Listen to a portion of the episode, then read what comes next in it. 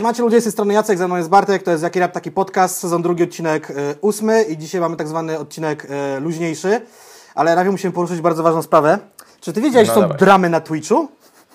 Dramy na Twitchu. A czego one dotyczą w takim razie, skoro wiesz są co, na ja tak Twitchu? ś- średnio się orientuję, ale dzisiaj byłem świadkiem jednej, gdy, u- gdzie, uwaga, Mandzio oglądał jakiegoś innego chłopa, którego ksywy teraz nie pamiętam, który rozlicza taką babkę, która streamuje na, na Twitchu z jakiejś prywatnej wiadomości. Tak jest taki typowy, typowy śmierdziało to YouTube'em na kilometr, tylko po prostu było na Twitchu. Y, A oni wszyscy generują y, duże liczby, z czego ona jeszcze dużo pieniędzy zarabia, no nie? Bo chyba nie streamuje z Polski, albo streamuje z Polski, ale jakoś nie wiem, jak ona to robi. Ma du- dużo jej wpłacają pieniędzy tam chyba, czy subskrybują Kurde.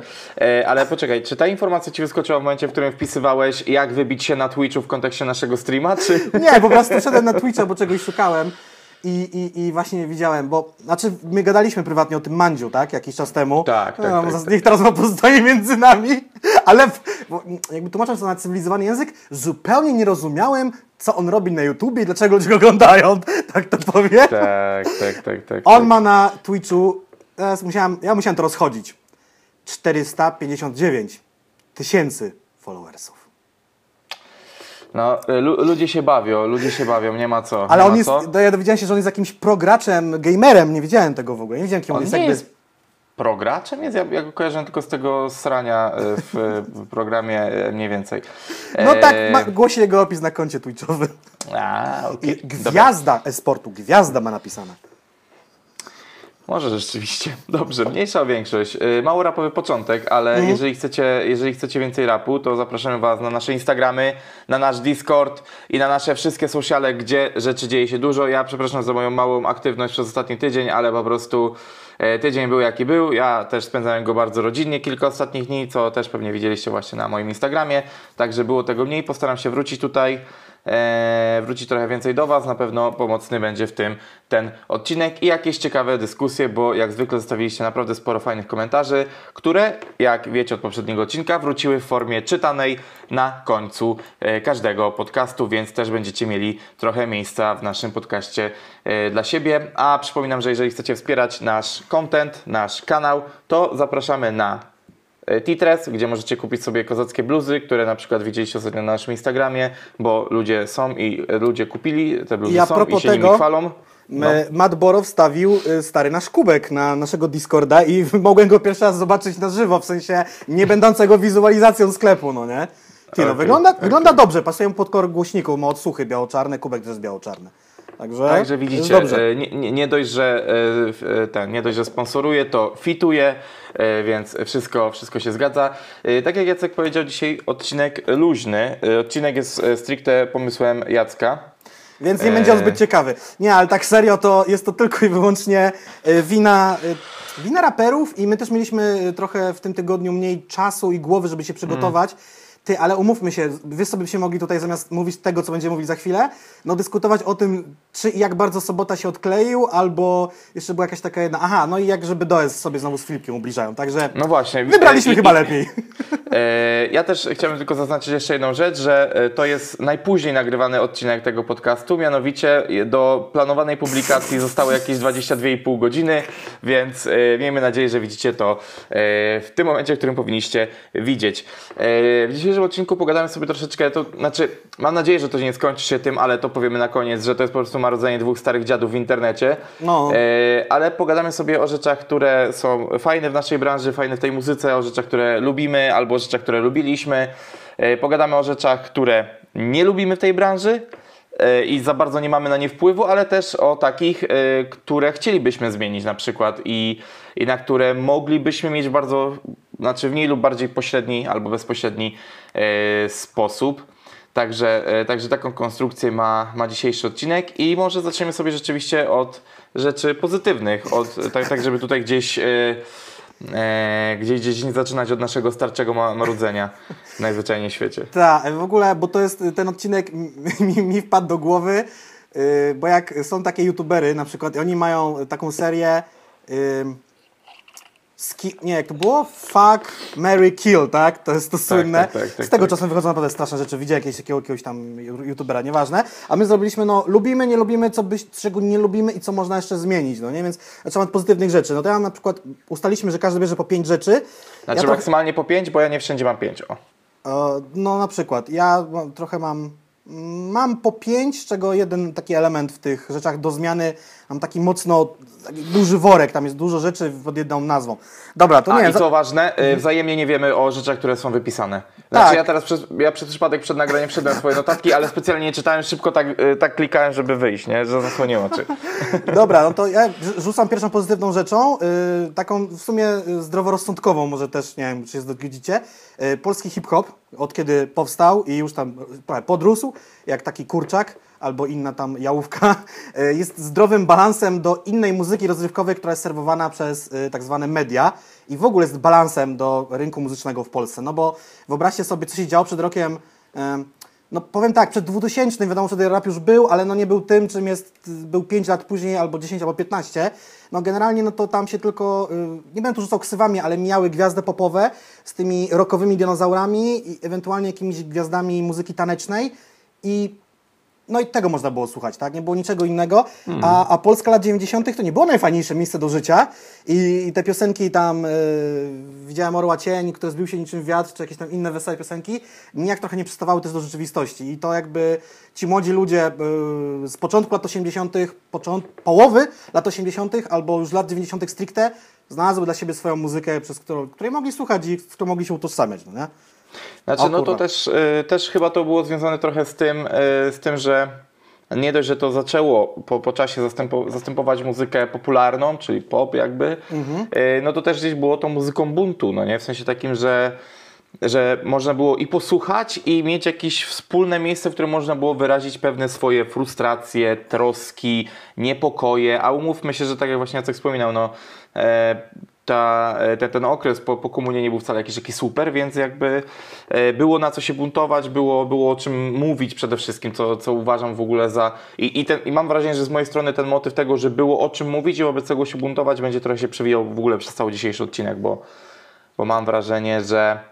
e, I to fajnie się wiąże z tym właśnie, co ja mam tutaj jako rzecz pozytywną, że e, ja sobie to opisałem cytatem e, z książki To nie jest hip-hop rozmowy Wilka, No. że rap kiedyś był drogą z niczego do czegoś, a teraz A. jest drogą z niczego do niczego. Troszeczkę. Więc, znaczy, to chyba to ostatnie zdanie to już jest moja parafraza, aczkolwiek chodziło o, o ten fakt, że to była droga z niczego do czegoś, czyli właśnie z tego e, z być do mieć, trochę parafrazując tutaj e, Peję, ale rzeczywiście to dla, dla niektórych była droga em, droga ku lepszemu tak naprawdę, nie? Co, co pokazują teraz y, czasy, że tak powiem, nowożytne y, rapu, czyli ostatnie 5-7 lat. E, to mam wrażenie, że właśnie tu się to łączy, no nie? Że, że to, że teraz ta muzyka jest na takim miejscu, jakim jest, no to właśnie jest efekt tej pracy, o której Jacek wspominał z przełomu wieków, a i, i tego, co się dzieje przez ostatnie lata, bo ostatni, ostatnie lata to jest rzeczywiście niesamowity pik wszystkiego, no nie? Ja jeszcze mam dwie takie myśli do, tego, do tych swoich rzeczy, bo ktoś może pewnie mnie wyśmiać i powiedzieć, no tak, ale że punk był tym samym dla młodych ludzi, czym hip-hop był te kilka, kilkanaście lat później, może podobnie było z rockiem i tak dalej. To akurat mi się teraz w głowie urodziło i rzeczywiście tak mogło być, ale y, też się zastanawiałem w ogóle dzisiaj, to już jest w ogóle temat na inną dyskusję, czy na jakiś inny w ogóle program, o tym, że w Polsce rap padł na podatny grunt i urósł, no nie? Jak takie, wiesz, jak ziarenko w lesie, czy ziarenko, no, a nie, dobrze powiedziałem, tak? Że ziarno. No, no dobra, pestka jakaś.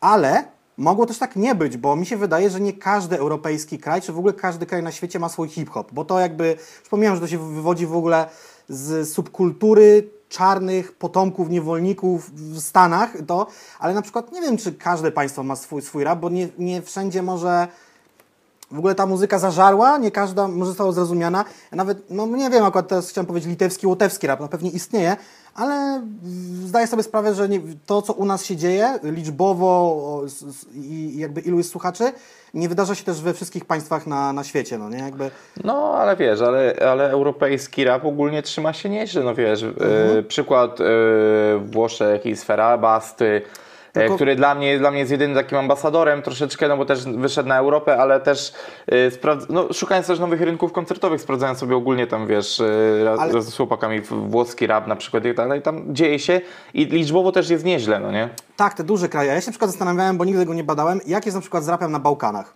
Tak szczerze mówiąc, no nie? Albo jak na przykład jest w Portugalii. Bo to są, wiesz, takie państwa nie za duże. Na przykład Mhm. Portugalia, ze względu na to, że częściowo też jest ten język w Ameryce Południowej, może to jakoś lepiej wygląda, chociaż cholera wie, czy oni się słuchają nawzajem. No, nie nie, musi znaczy też nie, tak właśnie być. e, myślę, że dobrze by było zejść z tego gruntu, e, myślę, że dobrze było zejść z tego gruntu, żeby nie palnąć jakąś głupotą, bo ja mam wrażenie takie, że akurat na przykład e, na Bałkanach Mm, A czy wiem, że na Sokół pewno- nagrywał z raperami z Bałkan w słynnym kawałku, który miał tam milion minut i byli tam raperzy z całej Europy. Pamiętasz to? No tak, tak, nie? ale y, też chodzi o sam fakt, że Bałkany były podatnym gruntem z tego samego trochę powodu co Polska, nie? W sensie, że wiesz, zmiany ustrojowe, wojny i tak dalej, no tam, tam było o czym pisać, nie? W sensie takim też, że było No. wobec czego się buntować, w, y, w imię czego się jednoczyć i tak dalej, więc to akurat, y, to jest w ogóle ciekawy temat do zgłębienia, zwłaszcza, że w przeciwieństwie do Niemiec czy do Francji tutaj mamy bliżej takie- kulturowo i językowo też, więc to może nas trochę, i no też trochę więcej doświadczeń wspólnych, no nie? Ja e, wojny i tak dalej, no nie? Ja pamiętam, to już w ogóle, w ogóle będzie off-top, że mam takiego znajomego, który czasem tam, jak się z nim spotkam, e, pozdrawiam Cię, też ma na imię chyba Bartek. E, tak, ma na imię Bartek, dobra, po co, po co to chyba. E, czasem pokazuje mi izraelski rap. I to już jest w ogóle taka egzotyka, bo wiesz, e, jeżeli oni nie, rapają po, nie rapują po angielsku, tylko e, nie wiem, czy oni tam jidysz używają, czy po prostu, czy hebrajski, hebrajski. Jidysz to już, nie wiem, czy ktoś używa, chociaż cholera wie. No to, to już jest w ogóle egzotyka, no nie? Także to jest, to jest ciekawe. Hebrajski, używają języka hebrajskiego. Tak, tak, tak. Jeżdżą, jeżdżą palcem, jeżdżąc palcem po mapie, to jest rzeczywiście dziwne. Jeszcze jedną rzecz, którą miałem w głowie, to jest to, że o ile na początku chyba część tych artystów z polskiego rapu była związana mimo wszystko z mainstreamowymi wytwórniami, tak, wiadomo, Molesta to Pomaton, yy, z WWO pod Sony BMG się wydało, ale potem szybko założyli swoje prosto, bla, bla, bla, no to też jakby to dało tą, ten, ten, ten odpór tym mainstreamowym wytwórniom, bo mówmy się, no do tej pory chyba też tak jest, że to, co leci w radiu, nie do końca jest ustalane przez y, jakąś logikę, tak, czy to, co jest słuchane, tylko zawsze to są jakieś single przez te trzech majorsów dostarczane przez, y, do radia, tak.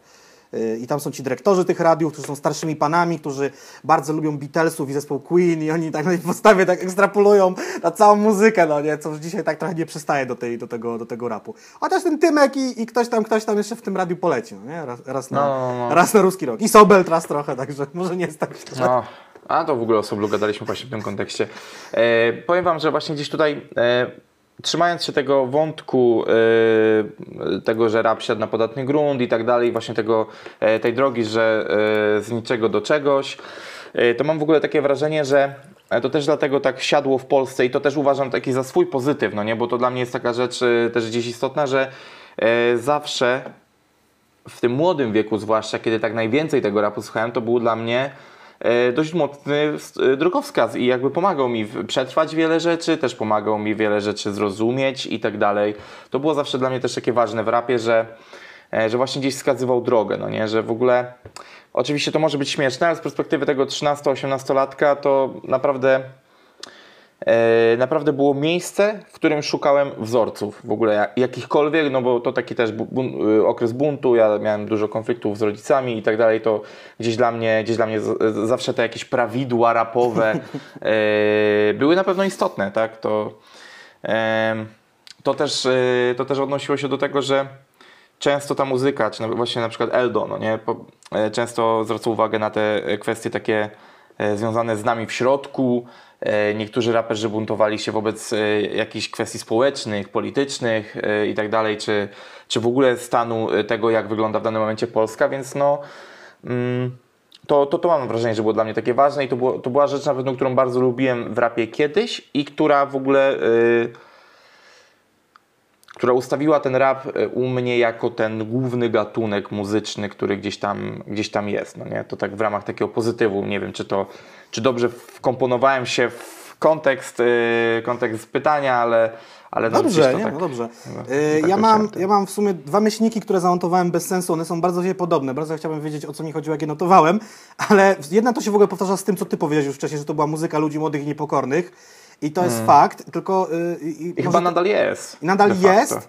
I zajebiste jest to, że ona jeszcze nie, nie, nie, nie umarła, no nie? Ja się zastanawiam, czy hip-hop nie jest takim fenomenem jak rock and roll, że to się nigdy nie skończy. Może będzie zjadało własny ogon, ale, ale chyba, chyba nigdy się nie skończy. No ale wiesz, no ale tak jak jest yy, z, yy, ogólnie z rockiem, metalem, później jest post-rock, post-metal, no to wiesz, może będzie post-rap po prostu, który będzie, wiesz, yy, który, który będzie jakąś wariacją, która, która tutaj da, da coś nowego, da nowy powiew, będzie czymś, wiesz, ciekawe. No bo to w ogóle, wiesz, to, to, to co się stanie na przestrzeni najbliższych lat z rapem jest w ogóle ciekawe, no bo e, pamiętamy, że jakiś czas temu były, no kilka lat temu były te takie szumne zapowiedzi, że Truskul wróci i tak dalej. To się troszeczkę momentami dzieje. Te, te, Ostatnio nie, nie, były jakieś wiesz, takie single nawet w polskim rapie, no nie? Że coś tak, znaczy wiesz, e, e, nie, nie pamiętam, czy dobrze teraz strzelę, ale Fukaj był troszeczkę taki, że to wiesz, taka reinterpretacja Truskulu. E, Karwan, który teraz e, wydaje na kanale e, Google u Szpaka i, i tam gdzieś z nim rzeczy Oki robi. też nie zrobił jakiegoś singla takiego typowo bumbapowego ostatnio? Cholera, coś mam tak no, ale, wiesz, no, ale, no. ale, ale, widzisz, ale Oki też jest troszeczkę reinterpretacją Truskulu, no nie? W sensie tam y, czuć taki ten vibe e, vibe truskulu robionego na nowo, wiesz o co chodzi. No cały, no cały utwór dla moich ziomów, czy dla ziomów z Żabsonem, albo potem jego remix, który jest e, reinterpretacją utworu bodajże tam e, Redmana czy Methodmana, już nie pamiętam. No, no, no, więc tutaj no gdzieś, gdzieś, może, gdzieś może rzeczywiście nie, to jest tylko... Mam wrażenie, że wszyscy zwiastowali tutaj taki typowy truskul, że to będzie, że wiesz, powrót do, do klimatu e, VNM-a, Teta, wiesz, e, raz mentalizmu z, z debiutu w asfalcie i tak dalej, a, a chyba po prostu chodzi o to, że to zostanie w pewien sposób przemianowane. No nie, Włody na przykład dla mnie się zawsze super w tym odnajdywał, takiej reinterpretacji trochę właśnie truskulu, bo te bity takie ewidensowe e, fajnie, fajnie siadały, zawsze to uważałem za, mhm. za w jakiś sposób progresywne w ogóle, no nie w sensie takim, że mimo, że to brzmi bardzo oldschoolowo, to nie, nie jest oldschoolem, no nie, wiesz o co chodzi. Tak jest. E, kolejny, teraz twoja kolej czy moja? Twoja? Obojętnie, nie, no to idźmy z duchem ej, rozmowy, no nie? Kolejny myślnik mam identiko też jak twój, bo jednak człowiek myśli podobnie, że to jest możliwość wyrażenia się dużej grupie artystów oraz też słuchaczy, no bo artysta tworzy, słuchacze go yy, słuchają, więc nie wiem, czy to się jak będę jakoś na dłużej zatrzymywał. Ja w ogóle mam cztery myślniki w pozytywach, to też świadczy o tym, że yy, bardzo lubimy tą muzykę, ale dostrzegamy wiele jej wad i rzeczy, które można by zmienić. Ja wiem. E, kurde, e, możliwość wyrażenia się. No tak, no bo chyba lepiej zawsze tak niż e, na przykład, no nie wiem, co można by zrobić. Robić jakieś dziwne ruchy typu Zrzeszenia Młodych Nacjonalistów, lepiej zawsze wyrażać się przez rap. Albo jakieś tam, nie wiem, dziwne pen kluby czy coś w tym stylu. Nieważne. Kurde, ja zawsze zastanawiam się, ile w Polsce słucha ludzi rapu. No nie? Myślę, że to jest naprawdę duża, duża liczba. Nie tak duża, jakbym może chciał, a może to i też dobrze, bo to będzie jeden z moich myślników na minus. Bez spoilerów, ale mhm. To może być więcej niż milion osób. Nawet musi być, bo też biorąc pod uwagę, ile to już pokoleń dorosło. Yy, no i co tak naprawdę? Mm, mam, tu już przejdę do kolejnego mojego myślnika, który też się z tym wiąże. Jest to, A to poczekaj, to no? jak, jak, jak, mówiłeś o wyrażaniu, to ja y, tak szukam cały czas. Jak mówisz, szukam jakiejś koneksji do tego, żeby gdzieś tutaj y, flow było płynne. I mówimy o wyrażaniu buntu i tak dalej, no nie? Gdzieś, gdzieś, gdzieś, gdzieś to się przewija, no nie? W ogóle wyrażaniu się, bo to nawet niekoniecznie musi być bunt, no tylko właśnie. że ktoś jest oryginalny. No tak Żabson bardzo to podkreśla, tak? Że jest inny i chcą tą inność też podkreślić. O.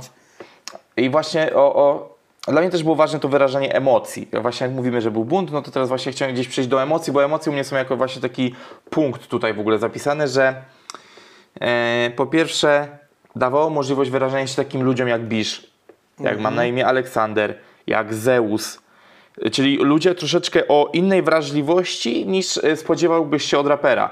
Czy na mhm. przykład Flexi wcześniej jeszcze sięgając, wiesz, i tak dalej, czyli e, czy Fish, Czyli takie, że y, wiesz, czyli, czyli jednak takie wyrażanie emocji, które nie są związane właśnie z buntem, czyli właśnie ten drugi biegun, no nie, że takie rzeczy związane związane z jakimiś y, emocjami przeżywanymi w środku, a nie, nie na zewnątrz, bo, bo bunt jest bardziej chyba na zewnątrz, nie, rzeczywiście, a, a takie emocje w stylu, wiesz, y, ból po rozstaniach, jakieś tak dalej. Ja wiem, jaki ty masz stosunek do rapu związanego z, z miłością, uczuciami.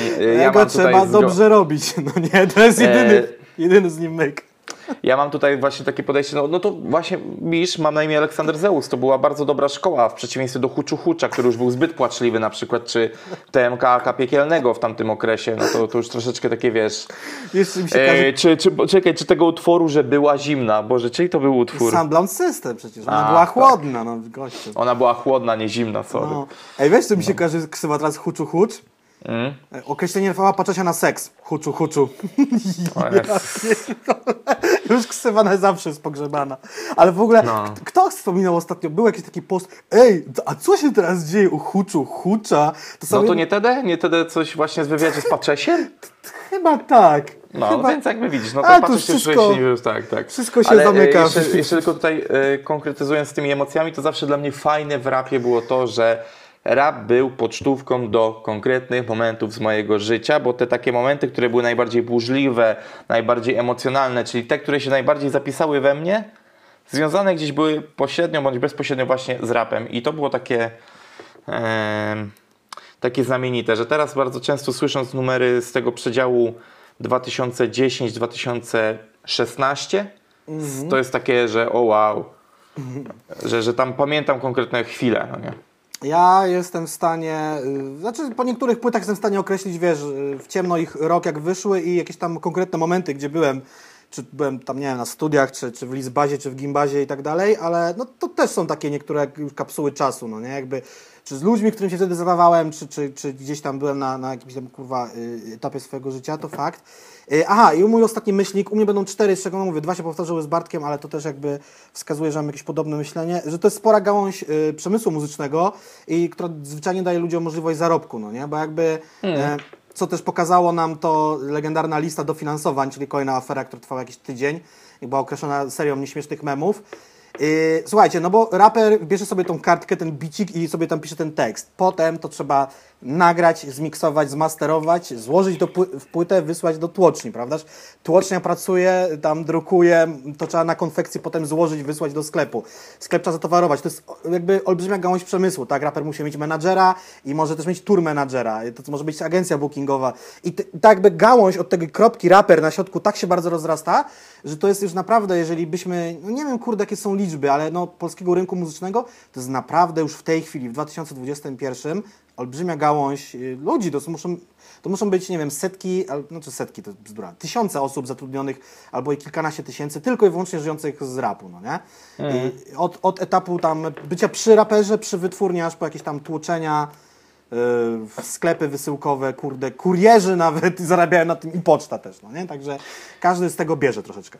Jest, jest coś w tym. W ogóle właśnie jak powiedziałeś o tych ludziach w branży i o samej branży, to właśnie przyszło mi do głowy trochę to, że i to jest rzecz, której nie miałem wcześniej zapisanej, że też zobacz, że na początku jak ten rap się tworzył, wi- wielu ludzi było związanych z, tej, z tą muzyką Yy, Boże, yy, w złą stronę poszedłem. Yy, chodziło mi o to, że nie, nie mając kontaktów, bo duże wytwórnie czy studia, które nagrywały muzykę pop, oni tam nie mogli wejść, tak? Musieli robić rzeczy sami. I to, to było trochę, trochę tak, że dzięki temu bardzo wielu muzyków, raperów nauczyło się wielu innych rzeczy, czyli jak nagrywać, jak robić bity, jak robić No tak. klipy i tak dalej. I ta branża wyhodowała jeszcze ludzi, którzy teraz już w ogóle z tą branżą nie są związani, a jakby y, cze- czerpią z doświadczeń nabytych w trakcie jakby tworzenia rapu, no nie?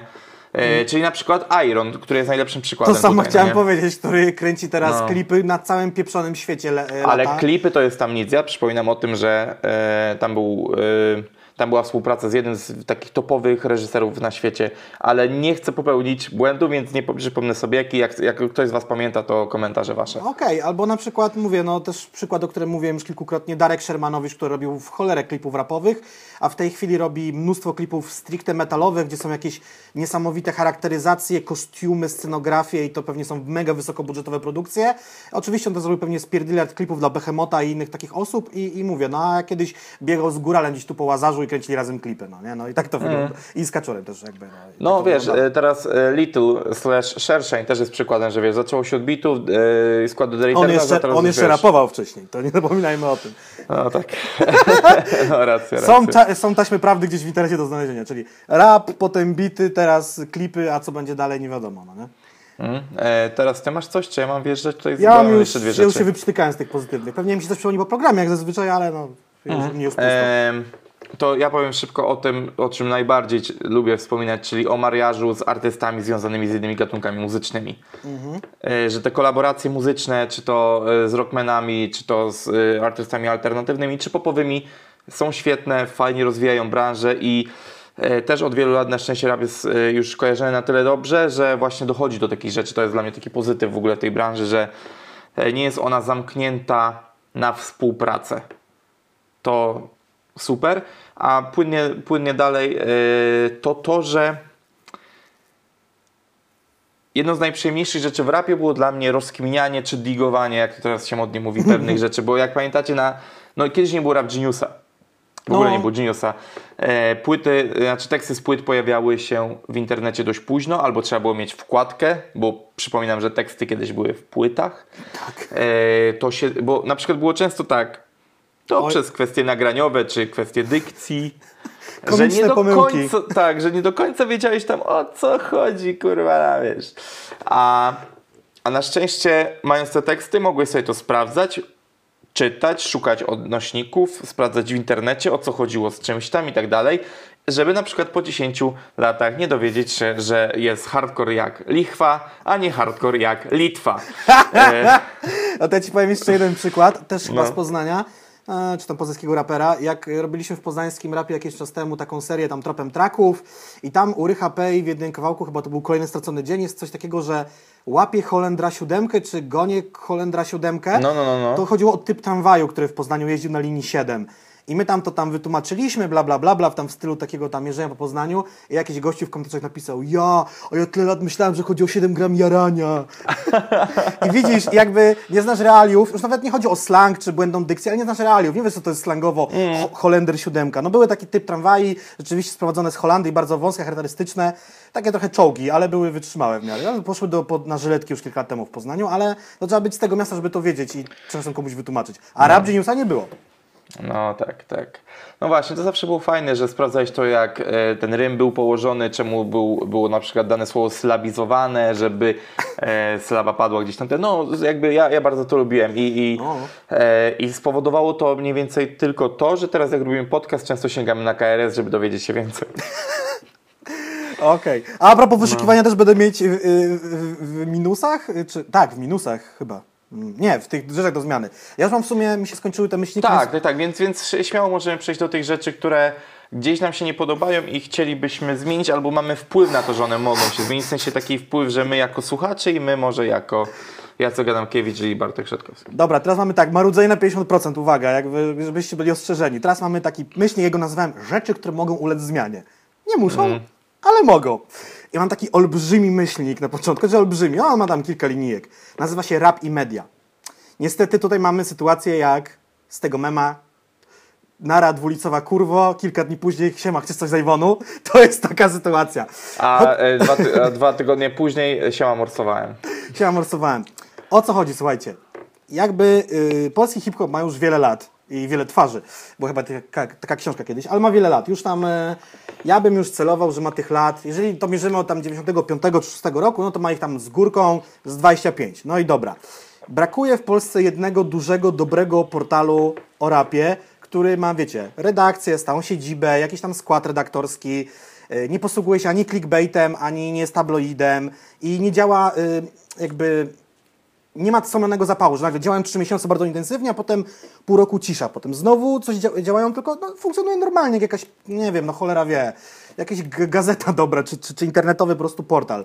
Nie ma czegoś takiego i na tym ubolewam. I bardzo liczę, że takiego powstanie, w końcu, nie wiem, ci, mam nadzieję, że ci słabsi odpadną, a mocniejsi przetrwają, to też jest jakaś parafraza jakiegoś cytatu z rapu. Ja rozumiem i przez to też rozumiem troszeczkę podejście Myślę, że to jest parafraza e, słów Darwina, wiesz? Taki człowiek, który ewolucję ogarnął. Tak.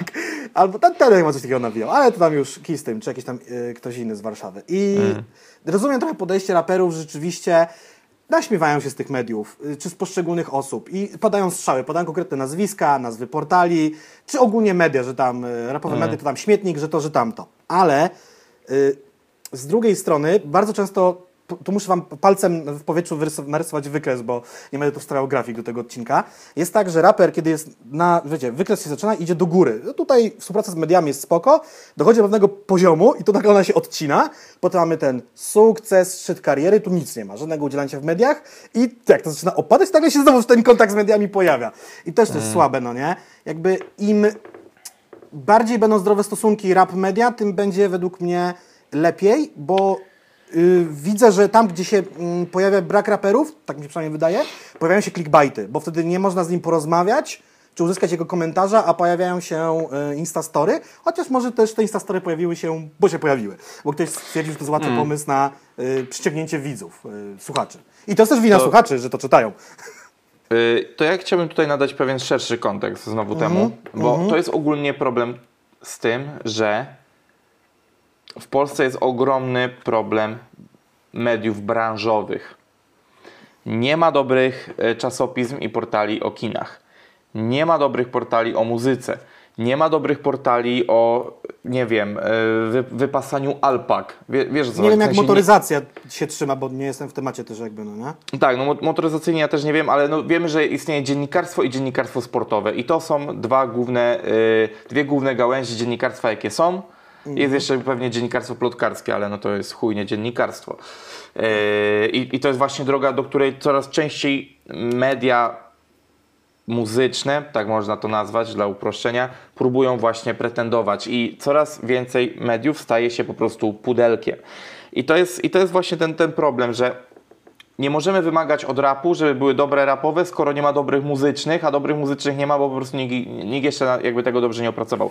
Oczywiście wiemy, że są jakieś próby i tak dalej. No, Daily Grind się bardzo pozycjonuje na takie, e, na, na nową falę i tak dalej. Daj Bóg, żeby tak było, fajnie jakby tak było, ale Ja no nie wiemy, jakby- jakby... no na razie jest za krótko, żeby to oceniać, tak? Jakby. Ja też jakby chciałem wytłumaczyć też jedną rzecz, yy, bo słuchajcie, jakby też, nie, nie, żebyśmy nie żyli w utopii, że to, a, bo to zajawka, zróbmy portal, będzie fajnie. Nie, nie. Jakby portal to jest firma przede wszystkim. Trzeba by to założyć jaką firmę, żeby też ludziom płacić jakieś e, pieniądze, chociażby na gównioną umowę zlecenia, ale żeby to była umowa w ogóle, tak, a nie, że jakieś tam wszystko na gębę czy cokolwiek. E, to jest dziwne dla mnie, że przez tyle lat w Polsce nie ma jednego portalu, bo to jasne, to wymaga finansowania, ten portal musi się utrzymać, jakby tam z YouTube'a, nie, nie oszukujmy się, mogliby, robić najlepsze materiały na YouTubie, które mogłyby mieć setki tysięcy wyświetleń i tak by się z tego, czy nawet miliony, i tak by się z tego nie utrzymywali. Tam są potrzebne reklamy, więc to bardzo prosta rzecz, no robisz dobry portal, na który wchodzą ludzie i oglądają Twojego YouTube'a, przez co możesz lekować reklamy na portalu i w materiałach na YouTubie. I to jest najprostszy sposób i jedyny w tej chwili zarabiania na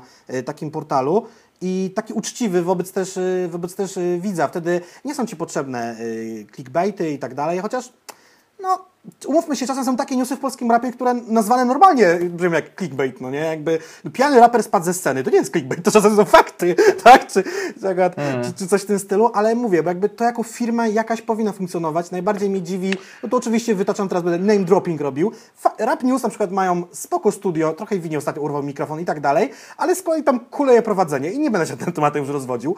Pop Killer istnieje już 11 lat i nie potrafili tego przekuć w biznes, a mają największe szanse, ponieważ są w Warszawie, mają naprawdę na wyciągnięcie cholernie wielkie grono raperów i dałoby się z tym coś zrobić, ale nie pracują regularnie, tak? Yy, mój kanał też pewnie lepiej wygląda, gdybym pracował regularnie, ale nie wygląda. Także żeby nie było, że tam widzę belkę, a jazzgi w swoim oku nie dostrzegam, albo na odwrót. Także jakby regularna praca i, i, i systematyczność tutaj by pro, pro, pro, procentowała. Dobrze, dobre słowo. Wiesz co, y, cały czas mnie zastanawia właśnie, no bo de facto to, co powiedziałeś, no to troszeczkę spełnia niuans, no nie? Jakby nie patrzeć. Ja wiem, jakie można mieć zarzuty do niuansa, ale poczekaj, poczekaj. Ale, ale zarabiają na siebie, okej, kumam to. No właśnie, przede wszystkim zarabiałem na siebie. Przecież ja dawno na nich nie patrzyłem, bo głównie też dlatego, że, że po prostu na Spotify odtwarzam sobie e, rzeczy związane z Nuance Radio, ze, ze, ze sportowych, z niesportowych i jakby tam sobie szukam ich treści. Ja raz na ruski rok sprawdzę jakiś ich wywiad i to wszystko. Tylko de facto oczywiście mają te swoje y, 10 najlepszych linijek problemu, o których mogłeś zapomnieć i tak dalej. Tylko z drugiej strony tak To jest patrzę, lepsze że... niż i, i relacja z Instastory przepisana na Tak, i, ma, i mam, wrażenie, mam wrażenie, że chyba powinienem wrócić troszeczkę do niuansa, bo rzeczywiście gdzieś tam sobie to odrzuciłem. Oczywiście ta y, 90s y, PC wersja portalu troszeczkę mnie odtrąca, ale jest spójna, co ja zawsze sobie cenię i tak dalej. E, bo, bo rzeczywiście może niuans będzie taką nową falą dobrą, bo tak, Czy, czy przeszkadza mi to, że przed podcastem jest wrum, wrum, y, Porsche y, napędza ten podcast? No nie przeszkadza mi to. To, że przez to muszą iść na kompromisy pod tytułem pogadać, nie wiem, z, to, to będzie przykład, to nie jest rzecz, która się wydarzyła, to jest jakaś tam parafraza sy, sytuacji, że na przykład pogadają sobie z dyrektorem produktowym Porsche na temat tego, jak zajebiste auta robią. Czy mnie to boli? Nie, po prostu nie muszę tego oglądać. A, a, a de facto oni mają pieniądze na to, żeby utrzymać redakcję. Raz lepszą, raz gorszą tą redakcję, raz y, fajnych prowadzących, raz niefajnych. Nadal nie wiem po co Juras w tej Jurasówce jego. Eee, ale to, to widzicie, to są jakieś pojedyncze zarzuty, ale mam wrażenie, że Nuance jako ta nowa fala, jako medium nowe, ma szansę się przebić. Oni też, od, oni już mają kilka lat, szukali swojej treści, szukali swojego sposobu i rzeczywiście może Nuance będzie takim oddechem, oddechem na to, a związanie się z markami kilkoma różnymi, bo nie jest powiedziane, że za pół roku zamiast Porsche będzie, nie wiem, e, Volkswagen, cokolwiek. W sensie takim, że Ta sama firma w sumie. Porsche i Volkswagen akurat nie. tak? Nie? To nie jest jednak jeden ten, ten, ten, ten, ten? Miałem wrażenie, BMW, Skoda, Volkswagen, ale Porsche? Może ja się teraz mylę, może, nieważne, no ale wiecie o co chodzi. Chodzi o to, żeby po prostu gdzieś tam, e, gdzieś tam zarabiali na siebie, nie e, rażąc nas jakimś, e, jakimś product placementem i nie są, i, i też wiesz, posądzaniem o to, że są stronniczy w jakąś stronę, ponieważ ich e, redakcja należy do jakiegoś większego e, konglomeratu, wtedy ludzie nie będą mi pisali tym, e, tych komentarzy pod tytułem, że Soros zapłacił i tak dalej, fakt. i tak dalej, no nie, że to jest, że, że to, to, to jest też dla, to jest też to, e, co powiedział Żabsun kiedyś na temat swojej kariery, że on nie zamierza się e, specjalnie wpychać w jedną wytwórnię i współpracę z, z konkretnym miejscem, ponieważ wtedy zacznie, zaczną wpadać kontrakty reklamowe z bardzo konkretnego jakby sosu współpracy, na przykład właśnie e, wytwórni z, danym, z, z daną marką i na przykład wtedy odetnie to go od innych, no nie? A tak naprawdę sobie sam decyduje, sam o tym wybiera i tak dalej, no więc wydaje mi się to dość takie sensowne. Powiem Ci, że y, właścicielem spółki Porsche jest Volkswagen AG. To jest tam mniejsze z tym, żeby było. Ale fakt, zwróciłeś uwagę, że rzeczywiście Nuance, portal, radio i wydanie prasowe to są niezależne polskie media. I one nie muszą wyglądać jak jakieś gówniane, uważam, że, czy jakieś tam inna rzecz, tylko rzeczywiście mogą tak wyglądać, jak wyglądają. Jedna rzecz, która mi się w Nuance jakby y, jest taka, no mam to z tyłu głowy, radio ma, y, portal radio, czasopismo ma finansowanie, istnieje, to finansowanie się skończy, mam nadzieję, że no jakby nie, bo takie medium też jest potrzebne, nie będzie tego tej rzeczy, no nie, że jakby wiesz, i to, że się u nich zmienia, zmieniają ci prowadzący i ramówka, to jest fajne, bo masz tam co, oni co pół roku to wymieniają? Chyba tak. Jest to świeże, czy tam nawet co kwartał, ale z drugiej strony, no masz jakiś ulubiony program i nagle boom, on znika, no nie, i masz takie o, no nie, jakby, to jest trochę też jakby, jakby minus tej sytuacji. Mm. E, nie uwierzycie, co zrobiłem. Zajrzałem sobie na. Myślałem, że w ogóle się obraz zaciął, bo tak, za, tak się zadumałeś i mówię, chyba się obraz E, zaciął. Nie, nie, nie. Wiesz co, zreknąłem sobie w KRS. No! Żeby nie było, że tam jest afera od wielu lat, że są e, związani Niemieckimi mediami albo tak, rosyjskimi. ale nie, no widzę, że tutaj no, wi- widzę, kto jest właścicielem, jakie są to jakieś... E, o! O! Jednak nie.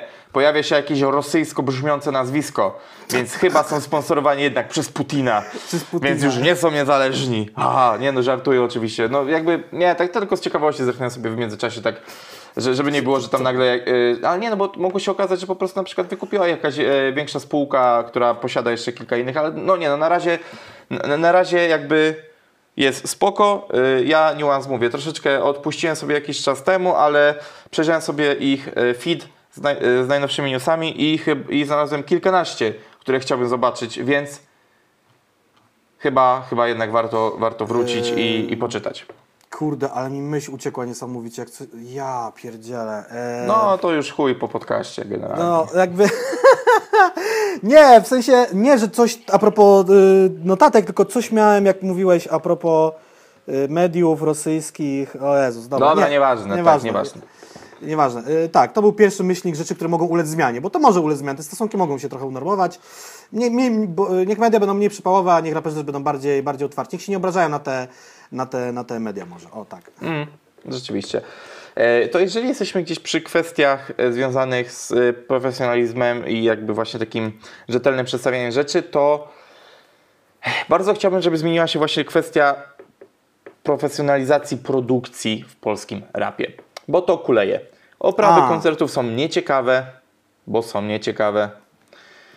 Eee, raperzy nadal się spóźniają, nadal nie robią prób, nadal te próby są po łebkach, ta produkcja też jest prosta. A, a to tak naprawdę jest tylko kwestia tego, żeby gdzieś, e, gdzieś po prostu pójść za ciosem, no bo jeżeli raper mówi, ej, o, ogarnąłem coś zaj zajebistego na koncert, nie? Gościu, będę na spokojnych kawałkach, będę miał mikrofon na statywie i będę stał i rapował, nie? Jakby... Przełom, kurwa? to jest przełom godny z milenium. Właśnie, no właśnie, ja uważam, że jednak powinno się dziać. Problem robi zajebiste wizualki. Soku miał fajne wizuale na, na koncertach. Powinny pojawiać się coraz więcej zespołów muzycznych wokół, żeby dochodziło na przykład do jakichś fajnych improwizacji na żywo.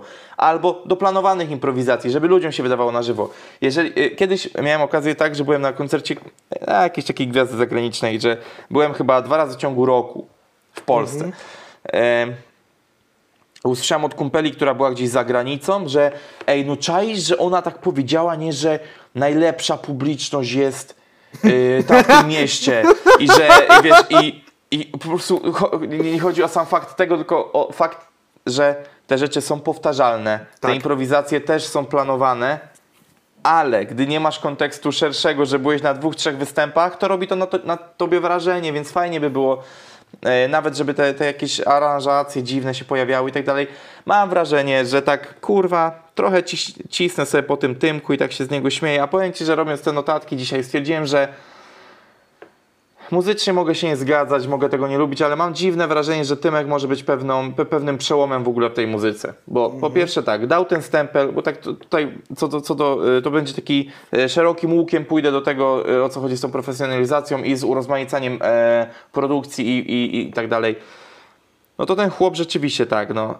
Pierwszy przebił się z tym brzmieniem takim klubowym, e, jeżeli chodzi o rap, bo prawda, przebił się. Kombinuje z muzyką, kombinuje z wizerunkiem, prawda. Raz lepiej, raz gorzej, ale robi to. I teraz, no on przeźmiał chyba tą trasę przed pandemią, że koncerty odbywały się w trzech aktach? Coś takiego tam chyba było i no ja, ja tak bardzo nie interesuję się Tymkiem, że tu bardzo pobieżnie mogę, mogę o tym mgłę to opowiedzieć pamiętam. ale, ale że wiesz, że pojawia się aranżacja, no chociażby tego, że język ciała teraz jest tej aranżacji takiej eklektycznej i takiej, wiesz, spokojnej. Kurde, no może to jest rzeczywiście jakaś droga, może właśnie, może właśnie to jest to co, to, co powinno się zmienić i może właśnie Tymek, mimo że nie pasuje mi na ten moment, może jest rzeczywiście tą zmianą, kurde, no. Tak teraz o tym pomyślałem. W sumie to chyba będą najbardziej pozytywnie wyrażone słowa na jego temat, od kiedy pierwszy raz poniżej miliona odtworzeń usłyszałem język ciała. Bo ja na tamten moment uważałem, że to właśnie będzie to, co, to czym się to stało. Czyli właśnie ta fala i, i to przypieczętowanie tego, że rap może być muzyką klubową. Ja jeszcze w ogóle a propos produkcji koncertów myślę o czymś takim, co się chyba kiedyś w Polsce wydarzało i to zostało zostawione, zażegnane. Raperzy jak grają stałą trasę koncertową, że tam jest zaplanowane, rzucam 10 miast, to mogliby wziąć swojego, nie wiem, znajomego czy też nieznajomego rapera, który dobrze rokuje i brać go jako stały support. Tak robią gwiazdy zagraniczne, robiły to 100 lat temu, robią to teraz, w rapie przynajmniej i masz pewność tak, że masz fajny support, jest to znaczy twój jakiś tam znajomy czy kolega, czy ktoś i warto jego y- promować i no nie wiem, jest to kumaty typ po prostu, no nie? Czy, czy typiara, no. Z, z takich kwestii backstage'owych też nie masz problemu pod tytułem, że co miasto, to inny organizator, jak organizator ma chujowy gust, to ci wsadzi jakiegoś kurwa krzaka przed Mhm. i tak dalej. Zdarzało mi się na bank wiele razy, ale zawsze starałem się rzetelnie do tego podchodzić yy, i zawsze słuchałem supportów, a to też taki ciekawy teaser co do tego, co planujemy dla Was. Mam nadzieję, że już w lutym wystartuje. Eee, I no kurde, no właśnie tu, tu, tu masz rację, że ten stały support byłby, byłby czymś niesamowitym, bo na, najlepszy przykład, Bruno Mars, muzyk popowy. Jego supportem był Anderson Paak, No, no, no proszę. który, y, który wiesz, i to też chyba nawet na, na Europę, czyli też w Polsce, y, który jednak jest bardziej rapowym artystą, takim jednak, y, jednak bardziej związanym z rapem, co, co właśnie mówię, no tutaj fajnie, fajnie się przebija i, i tak powinno być de facto, bo E, I tak też na przykład jest na trasach metalowych, rockowych, że ten support raczej jest stały, że jeździ z tobą. E, Często też już właśnie w muzyce gitarowej to się obroniło do tego stopnia, że organizator dopłaca te kilka stówek za to, że ten support jest i ten support ma za co spać, za co zjeść i sobie jedzie i tak dalej. Oczywiście ja wiem, że w rapie się utarło, że za supporty się nie płaci, ale nie płaci się głównie dlatego, że te supporty są z reguły chujowe. I to, I to nie jest taki pojazd, w sensie tylko naprawdę polski rap to bardzo wąski szczyt i bardzo wąski, y, wąska część tego, co jest fajne. Bardzo, bardzo, bardzo dużo średniawki i bardzo, bardzo dużo niczego. W sensie takiego, że, to, że ta muzyka, że po prostu kopia, kopii, kopii. Po prostu wiesz o co chodzi, nie? Tak, jeszcze w ogóle a propos tych y, ludzi, którzy, no tam jak mówiłeś, Anderson Paak i Bruno Mars, no to, to nie będzie tej klasy porównanie, ale 100 lat temu Diox jeździł jako hypeman Eldo i w końcu też mógł prezentować swoją muzykę, a z tego potem jakoś tam się wykulała czy Diox solo, czy Hi-Fi Banda, no nie wiem, coś, takie rzeczy się, się w tym rapie wydarzały, no nie, więc to nie jest takie, bo Rickson No. jakoś z Górzemia patrzy, tak, czy tam z Wojtasem coś pojeździ, czy z Leroyem, kurwa. Tego wiem. nie wiedziałem, ale no też najlepszy przykład problem jako support Sokoła i JWP. Mm, Naprawdę były takie rzeczy w polskim rapie? Tak, kurwa. tak. Na, na trasie z Marysią Starostą problem bardzo często supportował, Tej- supportował właśnie. E, To nieźle. Znaczy, ja pamiętam tą trasę, No. oni mieli, raz mieli chyba, jak to było, raz był DJ-em, mieli Kepsa i Falcona, o ile nie mylę się, a Stis też chyba z nimi jeździł w trasę. No właśnie, jak. Steve, no właśnie, jak Steve jeździł, no to wtedy też jeździł problem, nie? O to chodzi. Takie buty, takie buty No, były. więc, y, więc zobaczcie, no, to, to powinno się dziać i na przykład uważam, że problemowi dało to bardzo, bardzo, bardzo dużo. Jednak y, legitymizacja przy y, popularniejszym raperze, koledze, to nie jest nic, to nie jest nic, co wam ujmuje, w sensie, to nie jest nic, co, na, na czym stracisz, to jest tylko rzecz, na której zyskasz. Każdy kiedyś był podziemiem w tej muzyce, czy tam po prostu był mało rozpoznawalny i działał sobie gdzieś tam No. i potem wyszedł na szerokie wody. Ej, to no. tak, e, taka z- zabawa live, jakby No. po, podczas tego. Znajdź jakieś dopasowanie dużego rapera i jego supportu, który już się coś tam przebija, a ma szansę przy nim wybić się wyżej. Um, chyba, no, no nie wiem, teraz w Polsce tutaj? Łobabem.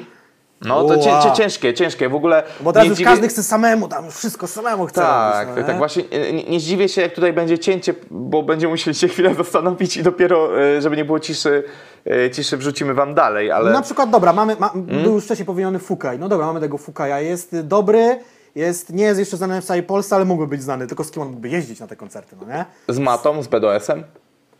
Bo to pamiętaj, że to nie musi być jednoznaczne Aha, stylistycznie. okej, bo ja jakoś się uparłem na tej stylistyce. No dobra, no to rzeczywiście, no dobra. Y, Mata jako g- gwiazda wieczoru i Fukaj jako przed nim y, support. Tak, to widzę, no.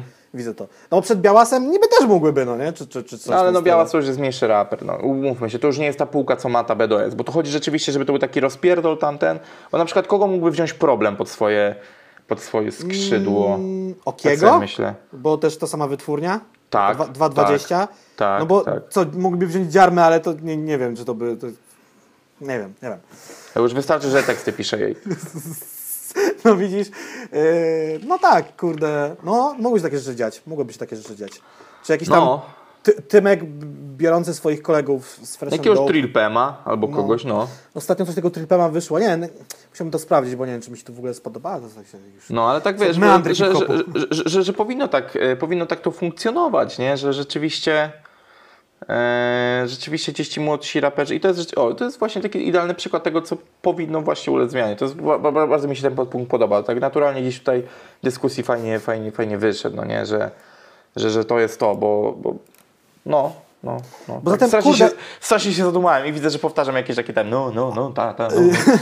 Jak, jak, jak, jak, jak starzy ludzie, którzy stoją na przystanku i gadają o pogodzie. Ale jeszcze jedna rzecz, ale to też jest zajebiste dla nas jako słuchaczy, no bo wiesz, raz mi się ten, zdarzy się wybrać ten koncert, no nie? Już będę w tym klubie i, i czekam tego Gwiazdę Wieczoru i będzie ktoś na scenie i to, czy on mnie zainteresuje, czy nie, no to już w sumie zależy, okej, czy ta muzyka trafi w mój gust, ale też co on pokaże na scenie, tak? No bo umówmy się, y, to support nie musi grać na pół gwizdka, no on może się na tej scenie przez te 20 czy tam 25 minut naprawdę tam, kurde, y, dać sobie wszystko i wtedy no zdobędzie to serce tej publiczności i to już jest kurde, no, granie No, na swoją do- już, do, swo- do swojej bramki, że tak powiem. Nie do swojej, na swoje konto. Dlatego, y, dlatego dla mnie istnieją w tym rapie dwie wielkie zagadki.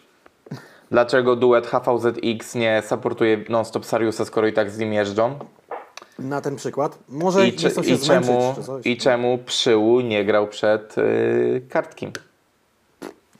No. Ale y, okej, jest ten aspekt tego, że nie chcą się zmęczyć, ale to jest kurwa twoja życiowa szansa. Nic nie przychodzi łatwo, więc warto by było kurwa zakasać rękawy i pozapierdalać chwilę. Więc a to jakby to ja tylko sugeruję, jakby ja tylko sugeruję. Biorąc też pod uwagę, ile Sarius musiał jakby dreptać, aż żeby się wydreptać tą swoją pozycję, tak? Bo Mhm. pamiętajmy, tam w samym asfalcie wyszły z trzy projekty, już nie będę mówił czy albumy, czy epki, bo ktoś mi tam zwrócił uwagę, ale tam kilka projektów wyszło. Potem y, kolejne i kolejne, aż w końcu był anti-hype. Yy, dobra, teraz jakiś myślnik... Ale bo, a to no. tylko jeszcze je- jedna rzecz. Nie zdziwię się, jak Young Leosia będzie śmigała z Robsonem, nie? Na tej zasadzie.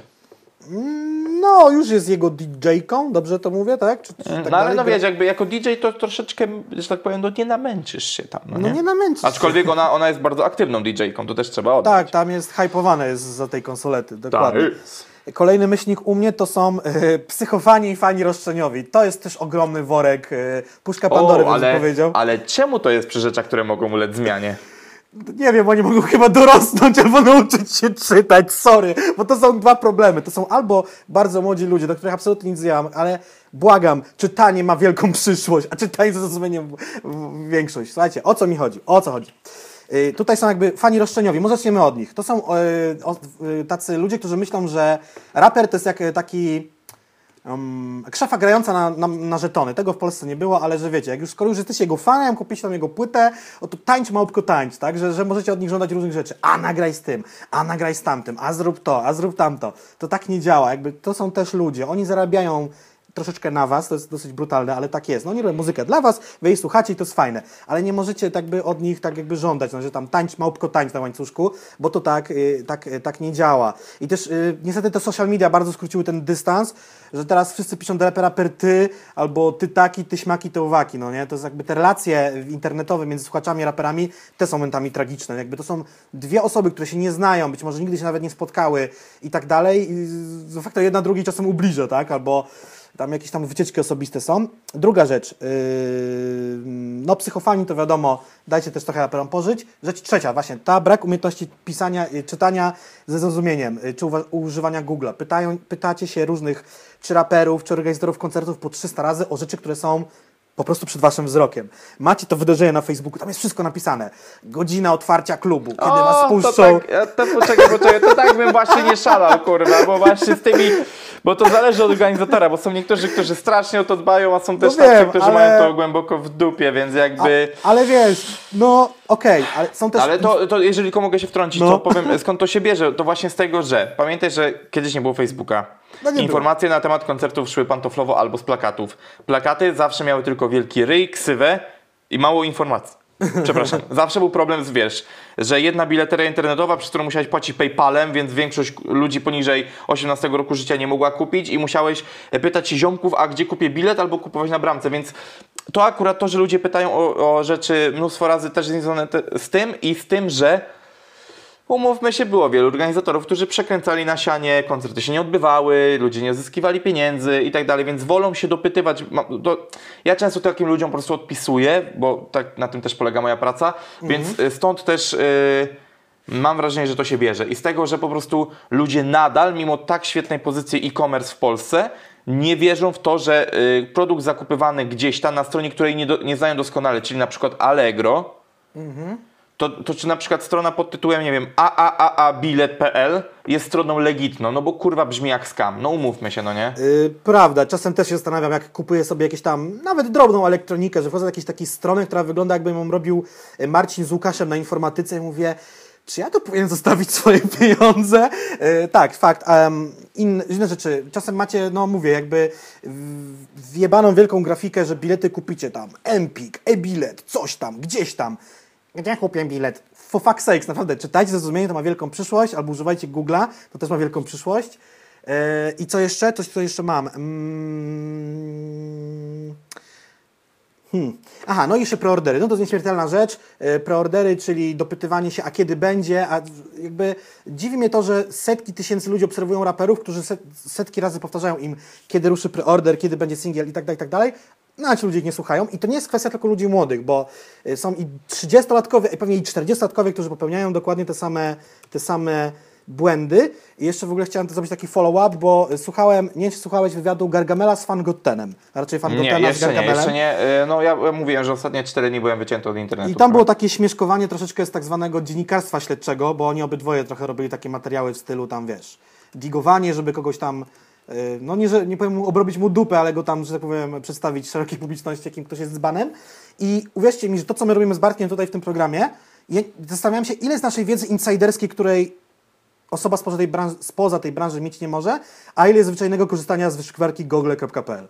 Bo mi się wydaje, że 60% to jest korzystanie z google.pl ze zrozumieniem i z ogarnięciem, a reszta to jest ta wiedza, którą już tam posiedliśmy. No, nie? No wiesz, no czasem, y, wiesz, w kwestii tej naszej gdzieś tam wiedzy bardziej tak zwanej zakulisowej, y, to jest, y, to, to, to jest troszeczkę chyba tak, że najzwyczajniej w świecie może przez tą wiedzę nam jest łatwiej pewne rzeczy szukać, albo pewne rzeczy łączyć ze sobą, wiesz, kropki i tam Włodek Markowicz. Są też rzeczy, których po prostu wiedzieć nie możemy, ale są naprawdę kumaci słuchacze, to trzeba oddać, Tak, e, pozdrawiamy siedzą nasz Discord w ogóle z tego którzy nie miejsca. siedzą w tej branży, a na przykład jeżeli przeglądają Instagramy czy sociale jednego czy drugiego rapera i widzą, że 100 razy na zdjęciu pojawia się jakiś chłop, to się można domyślić, że to jest jego, nie wiem, hype man, menadżer, DJ, osoba z wytwórni, tak? I potem wejdą na jego profil, a z tego profilu na inny profil i sobie też połączą kropki, kto jest kim w tej całej układance Tak, tych wszystkich tak, tak. osób i twarzy, bo oni się Na też przykład- nie, nie, ci ludzie nie ukrywają do końca przecież. Na, na przykład wejdą na stories BDS-a, zobaczą tam jakąś osobę i później dojdą do tego, że to jest była dziewczyna Kłebo na przykład, o.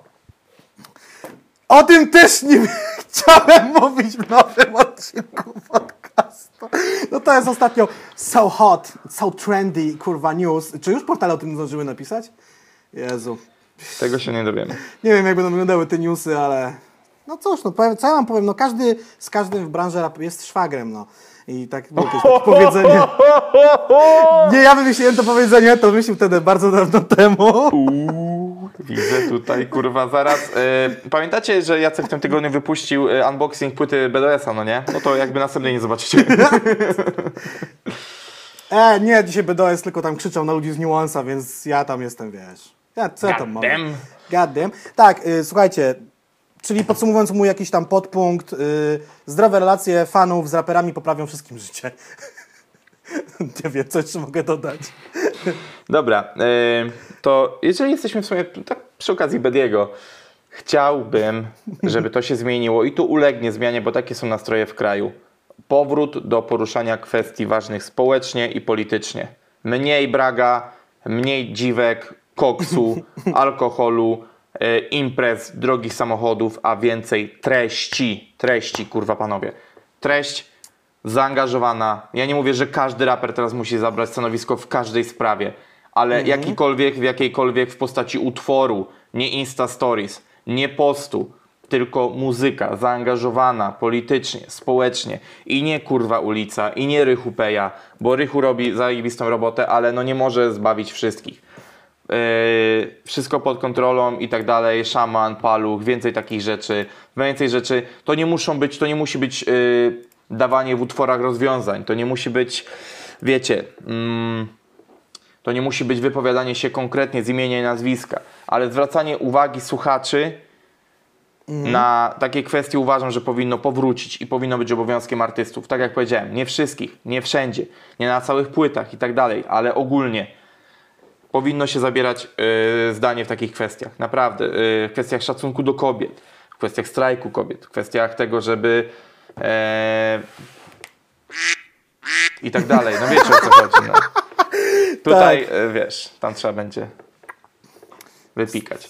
Nie wiem, czy będę pikał. E, No już myślę, że jesteśmy w takim stanie napięcia politycznego, że ja nie chcę, żeby takie papiery później na mnie były. Ja przypominam, że poproszę. To, wiesz co, to mi się akurat jeden myślnik z mojej rzeczy, tu, próbując, że jesteśmy na etapie rzeczy, które powinny się zmienić, które mam u siebie i też się wiążą z tym, co powiedziałeś. Y, mniej szowinizmu, mniej homofobii i mniej rasizmu. Tego rasizmu chyba jest najmniej, ale on tam gdzieś się czasem przejawi. W ogóle całe szczęście, to też taki będzie off-top, że ten cały rap taki naprawdę z jakiejś, on w jakiejś mrocznej dziurze gdzieś siedzi, ten taki, który się pojawia na jakichś marszach niepodległości i tak dalej, że to nie wypływa szerzej, że to nie znajduje poklasku, bo tam są takie treści, że tam się po prostu sznurówki w butach zwijają. A ja mam A- wrażenie, że ja mam wrażenie, że to ma bardzo dużą popularność, tylko my jesteśmy tak w odległej bańce informacyjnej, wiesz? No, czasem widziałem tam wyświetlenia, no możesz, możesz mieć rację, no nie, ale to też jakby, mam nadzieję, że to jest jakby mniejszość, a nie większość. Y, No co, mniej szowinizmu i homofobii, no jakby strasznie mi do głowy przychodzi ten singiel z płyty Hucpa y, Kaliego i Majora SPZ, z którego Sarius zdążył się wymiksować z teledysku, chyba przytomnie, widząc, co tam się odpierdala. O, tam były różne zwrotki, od tego, że księżyc jest wyświetlany na niebie i, i kosmos nie istnieje, aż po to, że, że coś tam LGBT będzie nam krajem rządziło. No jakby to, to są już tak głupie, powtarzane stereotypy i tak dziwne historie. Wręcz wygląda, momentami to wygląda trochę jak trochę broszura obecnej partii rządzącej. Yy, No jakby, kurwa, czytajmy więcej, rozum, rozumiejmy więcej, bo to wynika z niewiedzy. Strach wynika zawsze z niewiedzy. I, i, I mniej tego będzie, mam nadzieję, że będzie coraz mniej, a będzie coraz więcej jakiejś takiej akceptacji. No też akurat tutaj się pojawia młody Borek, który wręcz zadeklarował, że jak ktoś u niego w ekipie wyskoczy z szafy, to nic się w związku z tym nie stanie. Paluch chyba też już zluzował w tym temacie, z tego co widziałem na ostatniej płycie. I tak dalej, i tak dalej. Nie trzeba y, się od razu y, kochać i wpadać sobie w objęcia, ale wystarczy się nawzajem już nie tolerować, ale szanować też, no nie? I się nie dojeżdżać tymi kawałkami. Dokładnie, dokładnie tak. E, Myślę, że myślę, że tutaj w tym kontekście może być wszystko. No i teraz Wajcha przeskakuje na. A czy wiesz co? Jeszcze miałem- Tak, a jeszcze- jeszcze ma, przepraszam, mam jeszcze- ja zerknąłem na swoje notatki. i Tak, Jeszcze mam dwa sorry. myślniki. E, No jeden to jest moje chyba już myślenie życzeniowe. Dałem go tutaj, bo liczę, że to się zmieni, a nie dałem go na, do negatywów. Tak jakby. Nie wciągajmy do rap gry youtuberów bez talentu, bo ja nie przeczę, że może się zdarzyć kiedyś taki będzie dzień, gdzie słońce wstanie na zachodzie, a wzejdzie na wschodzie, że pojawi się rzeczywiście jakiś gościu, który robił cokolwiek na YouTubie. Nieważne co robił. I odkryje w sobie talent muzyczny, mimochodem. I będzie robił muzykę i będzie tym raperem. Ale do tej pory, moim zdaniem, tak się nie stało. No bo Young Multi to dla mnie żaden, nie żaden przykład. Jest nudny, monotonny, bardzo krnąbrny i de facto jego kariera już powoli pikuje w dół. Co pokazują liczby, no bo liczby nie kłamią w jego przypadku, że jednak nie da się przekuć tam tej wielomilionowej e, widowni gamerskiej na tą muzyczną, bo i młodzi ludzie rzeczywiście kupowali te jego płyty, a jak będą starsi, to już kupować nie będą. On też nie ma za bardzo nic do powiedzenia, no bo raper, który nie przeżywa wielu rzeczy, nic nie ma do powiedzenia. Trochę paradoksalnie osoby, które go hejtowały, dały mu wiatr w żagle na drugą płytę, ale co będzie na jego trzeciej płycie, yy, nie wiem, pewnie się też nigdy nie dowiem. Yy, to jest jedna rzecz. Yy, w sensie, tak jak podkreślam, tych youtuberów bez, tej, bez tego talentu, bo tam się jakiś zdarzyć yy, może, w myśl zasady śpiewać każdy może, ale nie każdy powinien, może jakieś tam się zdarzy, kto i może i powinien. I i jeszcze jedna rzecz, to już jest w ogóle moja jazda typowo. Zdrobnienie makaronizmy. Ja pierdzielę, jak mnie denerwuje. W sensie tam wszystkie pieniążki, wszystkie... Ja, ja nawet czasem nawet nie wiedziałem, że niektóre słowa można zdrabniać, ale polscy raperzy mi to udowadniają. Jakby to, głowa mi wybucha. A makaronizmy, no to tutaj mój wielki ukłon w kierunku KB i, i, i Shoftera. Jakby fajnie chłopaki, ale im mniej tego, tym lepiej. Ja wiem, że to jest was rozpoznawalny styl, ale... No nie, nie, nie, nie. nie. to jest, to są to mo- moje wtręty teraz były. To tak jak właśnie już zapowiedziałem, Wajcha na 100% narzekania i rzeczy negatywne. I Wiara które- wyłącza podcast teraz. Yy, To jeżeli jesteśmy przy makaronizmach i takich rzeczach, to ja mam bardzo duży problem z trywializacją treści w polskim rapie. Uuu, ale poważne, poważne. No bo takie. nie, no bo jest, rap jest teraz właśnie i to jest też trochę w kontekście tego, co mówiłem, że chciałem, żeby się zmieniło, a boję się, że to się nie zmieni, bo taki jest trend teraz ogólnie światowy ze wszystkim. Trywialna muzyka, trywialna telewizja, trywialna rozrywka, proste przyjemności i to nie w takim ujęciu proste przyjemności najcenniejszy towar, tylko y, raczej, że podjarka tym, co się dzieje u no kurde, przed, przed nagraniem oglądałem sobie y, ostatni odcinek Wardęgi, nie? I Wardęgi, nie wargi, Wardęgi. Z kucykiem. Wardęgi, tak. No, tak, no, tak. no, no, no. No i tam rozlicza tą Wersow, że se zdjęcie skopiowała od jakiejś influencerki i że i czy ona to skopiowała i jak wyszedł hejt, że skopiowała, to ona se zrobiła film, który jest podwalinami pod to, że skopiowała, czy nie jest. No i kurwa, no żyjemy naprawdę takimi treściami, no wyjebane, kurwa, no jakby skopiowała, to skopiowała, na chuj drążyć temat, no to jest takie, i właśnie takimi rzeczami żyjemy, a no bo y, Paluch zrobił sobie zdjęcie ze szpakiem, nowy fit, y, pogodzenie ten, no kurwa, no chuj cię interesuje, no zrobili sobie zdjęcie, no ja sobie zrobiłem zdjęcie z Adamkiewiczem i chuj z tym, no. No to jest właśnie tak, znaczy oczywiście ja wiem, że skala popularności, bla, bla, bla, bla, bla. Ja wiem, że oczywiście chcemy żyć życiem innych, ale naprawdę, ja, dobra, ja wiem, że żyjemy w Polsce i nasze życia mogą być nieciekawe, ale naprawdę trzeba aż tak się wpierdalać w życia innych ludzi, w sensie takim, no... Ja nie jestem Tak. najlepszym przykładem, ja też śledzę takie głupoty, ja też wiem, obczajam tych youtuberów i tak dalej, staram się od tego odzwyczajać, yy, bo tak naprawdę chuj mi to w życiu daje, no to jest taka prawda, no i chuj wam w życiu daje to, że e, interesujecie się życiem innym. I właśnie przez to, że napędzamy się takim, takim po prostu chujowym popcornem, No. E, to, to takim na, nie zrobionym nawet w mikrofali, tylko takim najgorszym, kurwa, z tych takich małych torebek za złotówkę ze spożywczego takiego, gdzie... Zimno e, jest. Tak, ale taki zimny, ale jeszcze jak go robili, to go nie zrobili dobrze, jest, g- g- żujesz go, no nie? Wiem o co ci chodzi. No i to, i to jest właśnie takie to, że teraz i, i właśnie przez to, że wszystko dookoła jest trywialne, to ten rap też się zrobi taki trywialny i tam i kurwa, no gość, yy, gość zapierdala na mopie, ale kurwa jeździ Lambo, no. Tak Zrobią- chodzi o, o tripema, kurwa, no. Przypo, Zdejmuje go z głowy, myje podłogę, później go zakłada i rapuje, że ma Lambo. No kurwa, no. Ludzie, do jasnej cholery. Jakby to jest straszne, to jest straszne. Ja przepraszam, że tak się podburzyłem, ale. To jest po ten prostu- moment, teraz będą ranty, rant za rantę. No nie, no właśnie nie wiem, czy będą, no ale po prostu tak mi. Boli mnie to, bo to jest właśnie to, o czym mówiłem, co bardzo lubiłem w rapie, że ten rap był ciekawy, interesujący, tam trzeba było szukać treści, dlatego tak lubię dwa sławy. Bo tam rzeczy wychodzą po pięciu latach nawet, których nie zauważyłeś. To jest po prostu ciekawe, podane w ciekawy sposób. To jest tak jak schabowy podany w restauracji z gwiazdką Michelin i schabowy podany w barze mlecznym. No na razie polski rap to jest głównie kurwa bar mleczny, a gwiazdkę Michelin to mają kilku, no.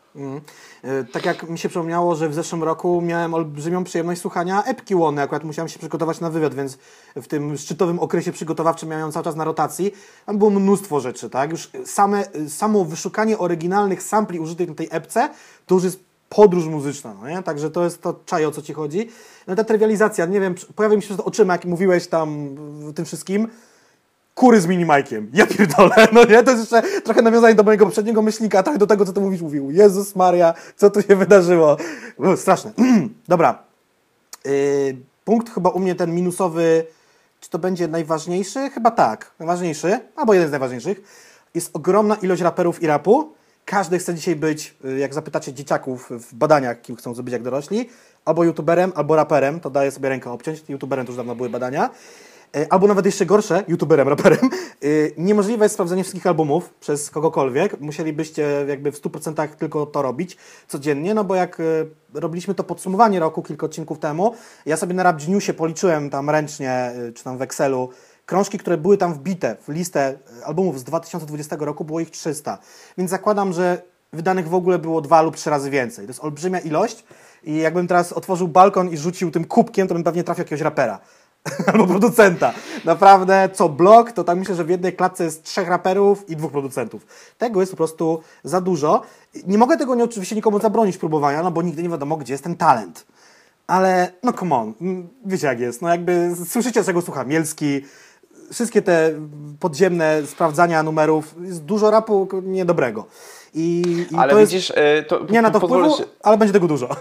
Po, pozwolę się wtrącić, bo y, ja mam wrażenie, że to się wzięło z tego, z czego też się wzięła ta trywializacja, że ja jestem człowiekiem, który rzeczywiście coraz częściej twierdzi, że naprawdę, że ciężką pracą, zaparciem wiele można, ale nie wszystko. Bardzo wiele, ale nie wszystko. No talentu A- nie wiem, co można sobie wypracować. No talent. tak, ale no dobrze, no ale wiesz, ale no to jest Cristiano Ronaldo. No gość miał jakiś drych do piłki, ale dużo No, no, pracował. Znaczy, i ja się z to, tobą co zgadzam, tylko że wiesz, czasem Tylko się właśnie- mieć to coś. Tylko Wiesz, właśnie to tak. jest, tylko to jest też ta różnica, że bardzo wiele, ale nie wszystko. W sensie tych ludzi, którzy osiągnęli wszystko jest naprawdę bardzo mało. I ludzie, nie wiem, czy napędzani tą inspiracją, czy czymś, jakby w inspiracji nie ma nic złego, ale na, na, napędzani takim myśleniem, że wszystko możesz. Ja mam wrażenie, że to, to, to, to czym mówisz, że jest tylu raperów, bierze się, bierze się z tego, że każdy myśli, że może i że jesteśmy coraz bardziej bezwstydni w tym wszystkim.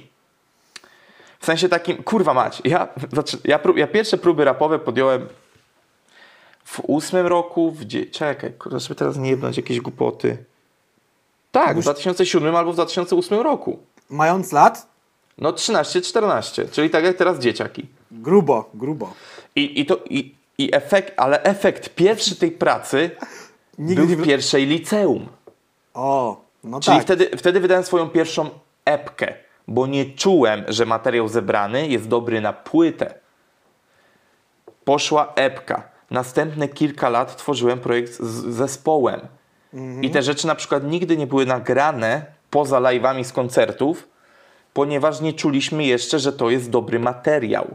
A teraz każdy nagra swoje gorące gówno i chce je wypuścić. Najlepiej z klipem z wypożyczonym autem. I to jest bardzo duży problem właśnie, bo teraz ja kurwa, już nawet przypomniało mi się, bo pisałem do kumpla, jak zaczynał się ten aktualny lockdown, sensie ten, no tam pod koniec października, że mówię, kurde, wiesz co, nazbierało się, mówię, tyle rzeczy przez ostatnie 5 lat, że mam już dużo tekstów, może będę miał trochę więcej czasu i to, na, na, wiesz, spiszę porządnie, poprawię teksty, nagram sobie i tak dalej na spokojnie, tak żeby może gdzieś tam na podsumowanie roku gdzieś to wrzucić i tak dalej.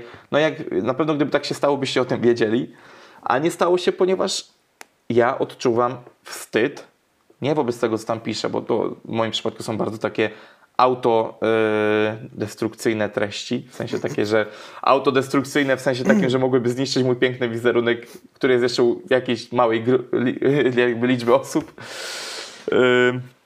Ale nie wypuszczam dlatego, że nie jestem wystarczająco zadowolony z tego, a mam wrażenie, że teraz każdy napisze kilka tekstów, które się rymują, popada w taki sam zachwyt, że już w ogóle Tak, cokolwiek ja cię rozumiem. zrobił, że to wypuszcza. I ja nie, ja nie mówię teraz, że jestem taki kurwa zajebisty i że taki świadomy e, swoich możliwości twórczych i chuj wie co. Tylko po prostu chodzi o to, że żeby mieć chociaż tą odrobinę wstydu przed samym sobą, żeby po prostu nie wypuszczać tego. A mam wrażenie, że to się nie zmieni, bo teraz wszyscy są zajebiści. Tak. Ja, ja wi- wiecie, to jest problem, dlaczego do końca Instagram, jaki rap taki podcast nie zapierdala i mój też nie jest jakimś arcyciekawym miejscem, bo ja po prostu odczuwam wstyd przed pe- robieniem pewnych rzeczy. Nie wiem skąd się ten wstyd wziął i nie wiem, czy on ma pobudki szlachetne, czy po prostu nieszlachetne, bo Może albo to po jest taki trochę głupi. cringe, no nie? Jakby, no nie każdy lubi się Ale teraz, no, ale właśnie, ale stary, teraz każdy jest influencerem. Każdy chce, chce kurwa, wiesz, no jakby ja pierdolę, no. W sensie Powiem Ci takim, że- Bartek, lepiej się wstydzić przed nagraniem niż po nagraniu, jak w moim przypadku. Także ja minę refleksję. Ale tak, bezkrytyczność i, i brak tej refleksji nad muzyką, no bo czasem, wiesz, no jestem u tego Mielskiego i on odpala coś na Twitchu, co nie jest bekowe. My mamy z tego bekę, ale to nie było zrobione na bekowo i nie było wrzucane do internetu w formie beki. Ja tak z czasem drapię po głowie, mówię, kurwa mać, jakby już nie mówię, że tam środowisko, czy znajomi, czy dziewczyna jakiemuś typowi nie powiedziała, że nagrał gówno, ale że on tego odsłuchał, uznał, że to jest fajne, tak? I to nie jest tak, że jestem jakiś nieobiektywny i wymagam od podziemnych raperów jakichś nie wiadomo jakich rzeczy, tylko to są po prostu złe. To są rzeczy, które są nagrane w fatalnych warunkach i tak dalej. Pewnie takie rzeczy się zdarzały i 20 lat temu, tylko no nie było internetu, nikt tego nie puszczał. Tak, I tak, bo, ale stary, ale to też była prosta rzecz. Puszczałeś to kilku swoim ziomkom, a ziomki zawsze powiedzą, kurwa, typie, co to odpierdalasz? Wiesz o co chodzi? tak, jeżeli są szczerzy wobec siebie i macie jakieś takie normalne relacje, to tak. No Tam ktoś powie, że fajne, ktoś ci powie, że rzeczywiście weź się jebnij w, w czoło, nagraj to jeszcze raz, czy cokolwiek z tym zrób i, No tak, i, tak, i to jakoś stary. Dojdziesz do wyższego poziomu. No tak jakby... No a, a teraz, a, wie, a wiesz, że jaki jest mechanizm obronny? Mhm. Że wrzucisz to do netu, zjadą cię ludzie, tak samo jakby zjechali cię twoi, y, twoi kumple, tylko wtedy to będzie na przykład 50 osób, a nie 5. No i ty już kolejny kawałek nagrywasz w formie, że a tutaj jest nielubiany, Hejterzy, tak, tak, będziesz cisnął, że przyszli. hejterzy, kurwa, no tak. Tak, Tak, tak. A no. właśnie, ja się pytam, gdzie są nasi hejterzy. Ja chcę, żebyśmy mieli. Ja, ja, ja chciałbym czasami pogadać z kimś, kurwa, yy, podpowiadam hejterskie komentarze. Jak to gdzie są? Na Sha- Shadowbanie. Nie no, dużo tych Shadowbanów nie rozdaliśmy. Nie, Ja, mamy- ja, ja, Jacek, chro, ja- Jacek chroni mnie jak w The Crown, bo jestem teraz na, na, jakby na tym etapie i, i robi taką bańkę, że po prostu szyb, wszystkich szybko shadowbanuje, żeby ja nie wiem się czym triggerować. To by było bardzo urocze, ale na pewno tak nie jest, kurwa. Nie, a propos naszych hejterów, to mam jedno takiego bo bonus na koniec, ale to będą pytania od widzów, tam na taki bonus na koniec. Yy, no dobra, no to są olbrzymia ilość raperów, rapu. Z drugiej strony może ktoś się ze mną nie zgodzi, bo może ci rekruterzy w wytwórniach, czy tam jacyś skuperzy, czy inni tam wyszukiwacze się z tego cieszą, bo przeglądają setki tysięcy utworów i I, i, i nie oni z wyprzedzeniem potrafią zgarnąć sobie jakiegoś tam drugiego guziora czy drugiego kogoś do siebie do, do wytwórni. No nie. Może on, im to pasuje, duża ilość rapu. No. Mm. Znaczy wiesz, bo znaczy duża ilość rapu na pewno ma ten jeden plus, że po prostu yy, masz No. z, z 50 yy, z 50 zawsze ci się trafi jakiś jeden, no nie? Wiesz o co chodzi, że po prostu może dlatego, no bo rzeczywiście kiedyś było trudniej, bo, bo trudniej było znaleźć w ogóle raperów, no bo nie, nie mieli też gdzie publikować, to było trudne, trzeba było szukać SoundCloudów, pobierać muzykę i tak dalej, i tak dalej. A teraz po prostu może dlatego, że jest ich dużo, no to po prostu łatwiej ich zgarnąć, że może to coś jest z tym, no. Ja, ja, ja oczywiście jakby nie mam z tym problemu, że oni są powstają, bo każdy ma prawo robić co chce, tylko najzwyczajniej po prostu to, że możesz coś zrobić nie znaczy, że warto to robić, no nie? Prawda, prawda, prawda. No, to ja myślę, że to jest no takie klamra jakaś wielka. Mam wrażenie, że, że odpadamy w straszne off-topy, ale może przez to ten odcinek będzie ciekawy, a może będzie chujowy. On mi w ogóle przypomina nasz pierwszy odcinek, jaki nagrywaliśmy ever. Tam coś też było coś o słuchaczach. Czy słuchacze Eee. przyjął polski rap, coś w tym stylu. Tak, Pierwszy, tak, pierwszy tak. odcinek. Znaczy pierwszy, trzeci. Ja w ogóle e, jestem ciekaw, e, jak my nazwiemy ten odcinek, bo to będzie bardzo trudne, bo trzeba byłoby de facto czerpać z treści w ogóle tutaj czegoś, no ale dobra. Polski rap, kochie, kocham, lubię, szanuję. Dobrze. Nie, nie e, dbam, nie lubię, opluję. Tak, dokładnie. Teraz jakiś Ja- myślik od ciebie chyba. Tak, tak, tak. No, y, ja mam tutaj, i to, to się wiąże, cały, mam wrażenie, że cały czas gadamy o jakimś jednym problemie, tylko z różnych stron. Bo ja też mam bardzo duży problem z byciem kopią kopii. O! No, mam taki myślik. No. Tylko właśnie widzisz, oczywiście ja, ja wiem, że rap jest e, kulturą remiksu i że, i że rzeczywiście, e, rzeczywiście czerpie z innej muzyki, no bo też jakby sam nie tworzy muzyki instrumentalnie. Tylko to było dobre stwierdzenie 15-20 lat temu, 10, 15, 20, no tak wiesz, na różnych etapach, zależy w jakim kraju. Ale teraz możemy tą muzykę tworzyć w dowolny sposób. Możemy ją robić od podstaw i powinniśmy robić od podstaw, aczkolwiek dobrze docięty i użyty sample, zawsze na propsie. Zawsze na propsie. e, Problem, Ground Zero, perełeczka, uwielbiam.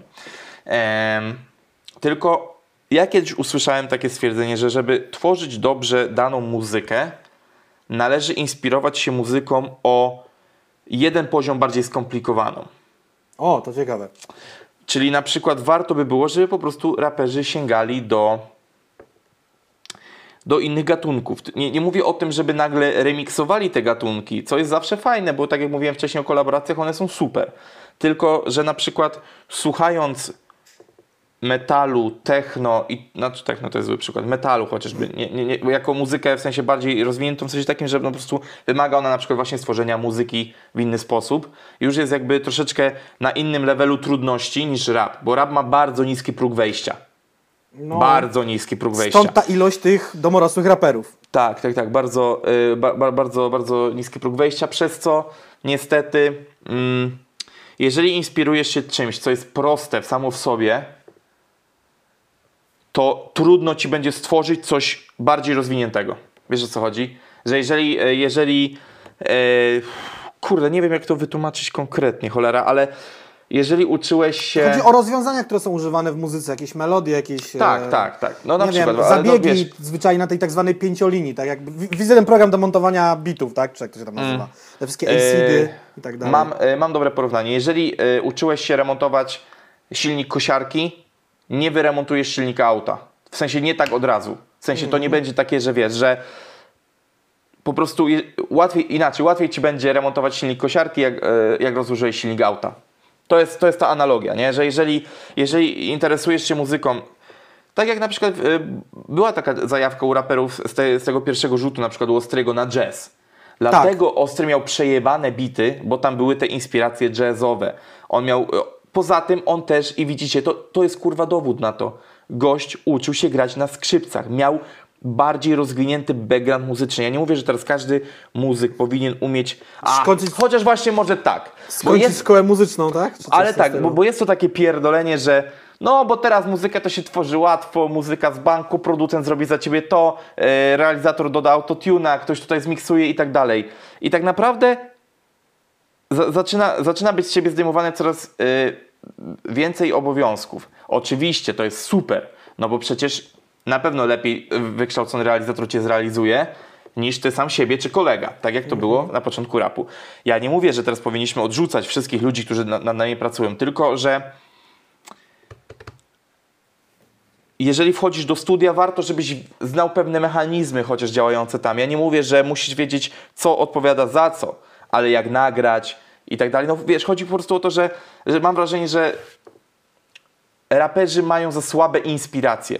To jest to mówienie o tym, że yy, no inspiruje mnie życie i tak dalej. No wiesz, no to jest takie, no to co przeżyłem i tak dalej. No ale gościu, jak nic nie przeżyłeś, to o czym napiszesz? To jest to, o czym gadaliśmy przy okazji Guziora, że jest taki problem, że jak siedzisz czasami, wiesz, po prostu nad, yy, wiesz, to jest tak jakby teraz raper siedzi na lockdownie prawie już rok na przykład, no, No, nie? wielu raperów. No, Nic no, nie, wielu. No, nic nie robili, nic nie robili. Mieli to wąskie spojrzenie na świat, albo wręcz przeciwnie, bo mieli stabilną sytuację finansową, odcięli się od kwestii, wiesz, yy, informacji ze świata, nie wkurzała ich polityka, nie wkurzał ich lockdown, bo Mhm. wiesz, jakby, no to jest, no to jest właśnie problem Quebo. Gość siedział tyle na chacie, że mam wrażenie, że po prostu dlatego pisze teraz o niczym. Mm, Bo w dużej mierze Quebo coraz bardziej pisze o niczym. Znaczy Quebo, wiesz, jak od szczegółu do ogółu, u niego zawsze ta skala była, była różna, no nie? Mi się wydaje, że on jakby jednak tam ten telewizor raz na jakiś czas włączy i tam napisze No tak, ale no wiesz, ale chodzi o to, że co się dzieje dookoła nas. y, żeby gdzieś to zamykać klamrą, jeżeli masz płytkie inspiracje, proste inspiracje, to nie przeskoczysz progu swoich inspiracji. W sensie, że nie stworzysz nic bardziej rozwiniętego od tego. A, a, Mhm. Prawda, jeżeli, prawda. a, a jeżeli rzeczywiście dbasz o to, żeby e, na przykład, nie wiem, czytać gazety, ale na przykład 4, 5, 6 różnych, albo czytać książki, bo ja na przykład mam ten problem, że ja swego czasu czytałem ogromnie dużo książek i zawsze tym się super szczyciłem. Mhm. Tylko to była głównie fantastyka. Czyli też miałem bardzo Utknąłeś wąskie okno. gatunku. Tak, i tutaj i, i też i, i wtedy myślałem, o, tu stworzę coś ciekawego. Też może sobie coś napiszę, jakieś e, dłuższe opowiadanie w podobnej stylistyce. Tylko warto by też było znać coś więcej poza tą fantastyką, żeby nie być po prostu sumą e, rzeczy, które przeczytałem w danym tym. No nie, no nie wiem, czy ja dobrze to tłumaczę. Mam wrażenie cały czas, że źle krążę, ale mam nadzieję, że, Nie, że, no ja- że, ja że rozumiem, ja rozumiem, moje chodzi. intencje, no nie? To jest, ja mam podobnie miałem z chodzeniem do kina, to chyba u mnie to karta Unlimited w Cinema City, które, z którą mam też taką kurwa relację typu ty, kurwa, chcesz coś Iwonu? w sensie lubię chodzić do kina na tą kartę, bo to był fajny abonament, jeszcze kina były otwarte, ale to jak to kino traktowało zarówno pracowników, jak i klientów było tragiczne, no nie? No to mi z tym.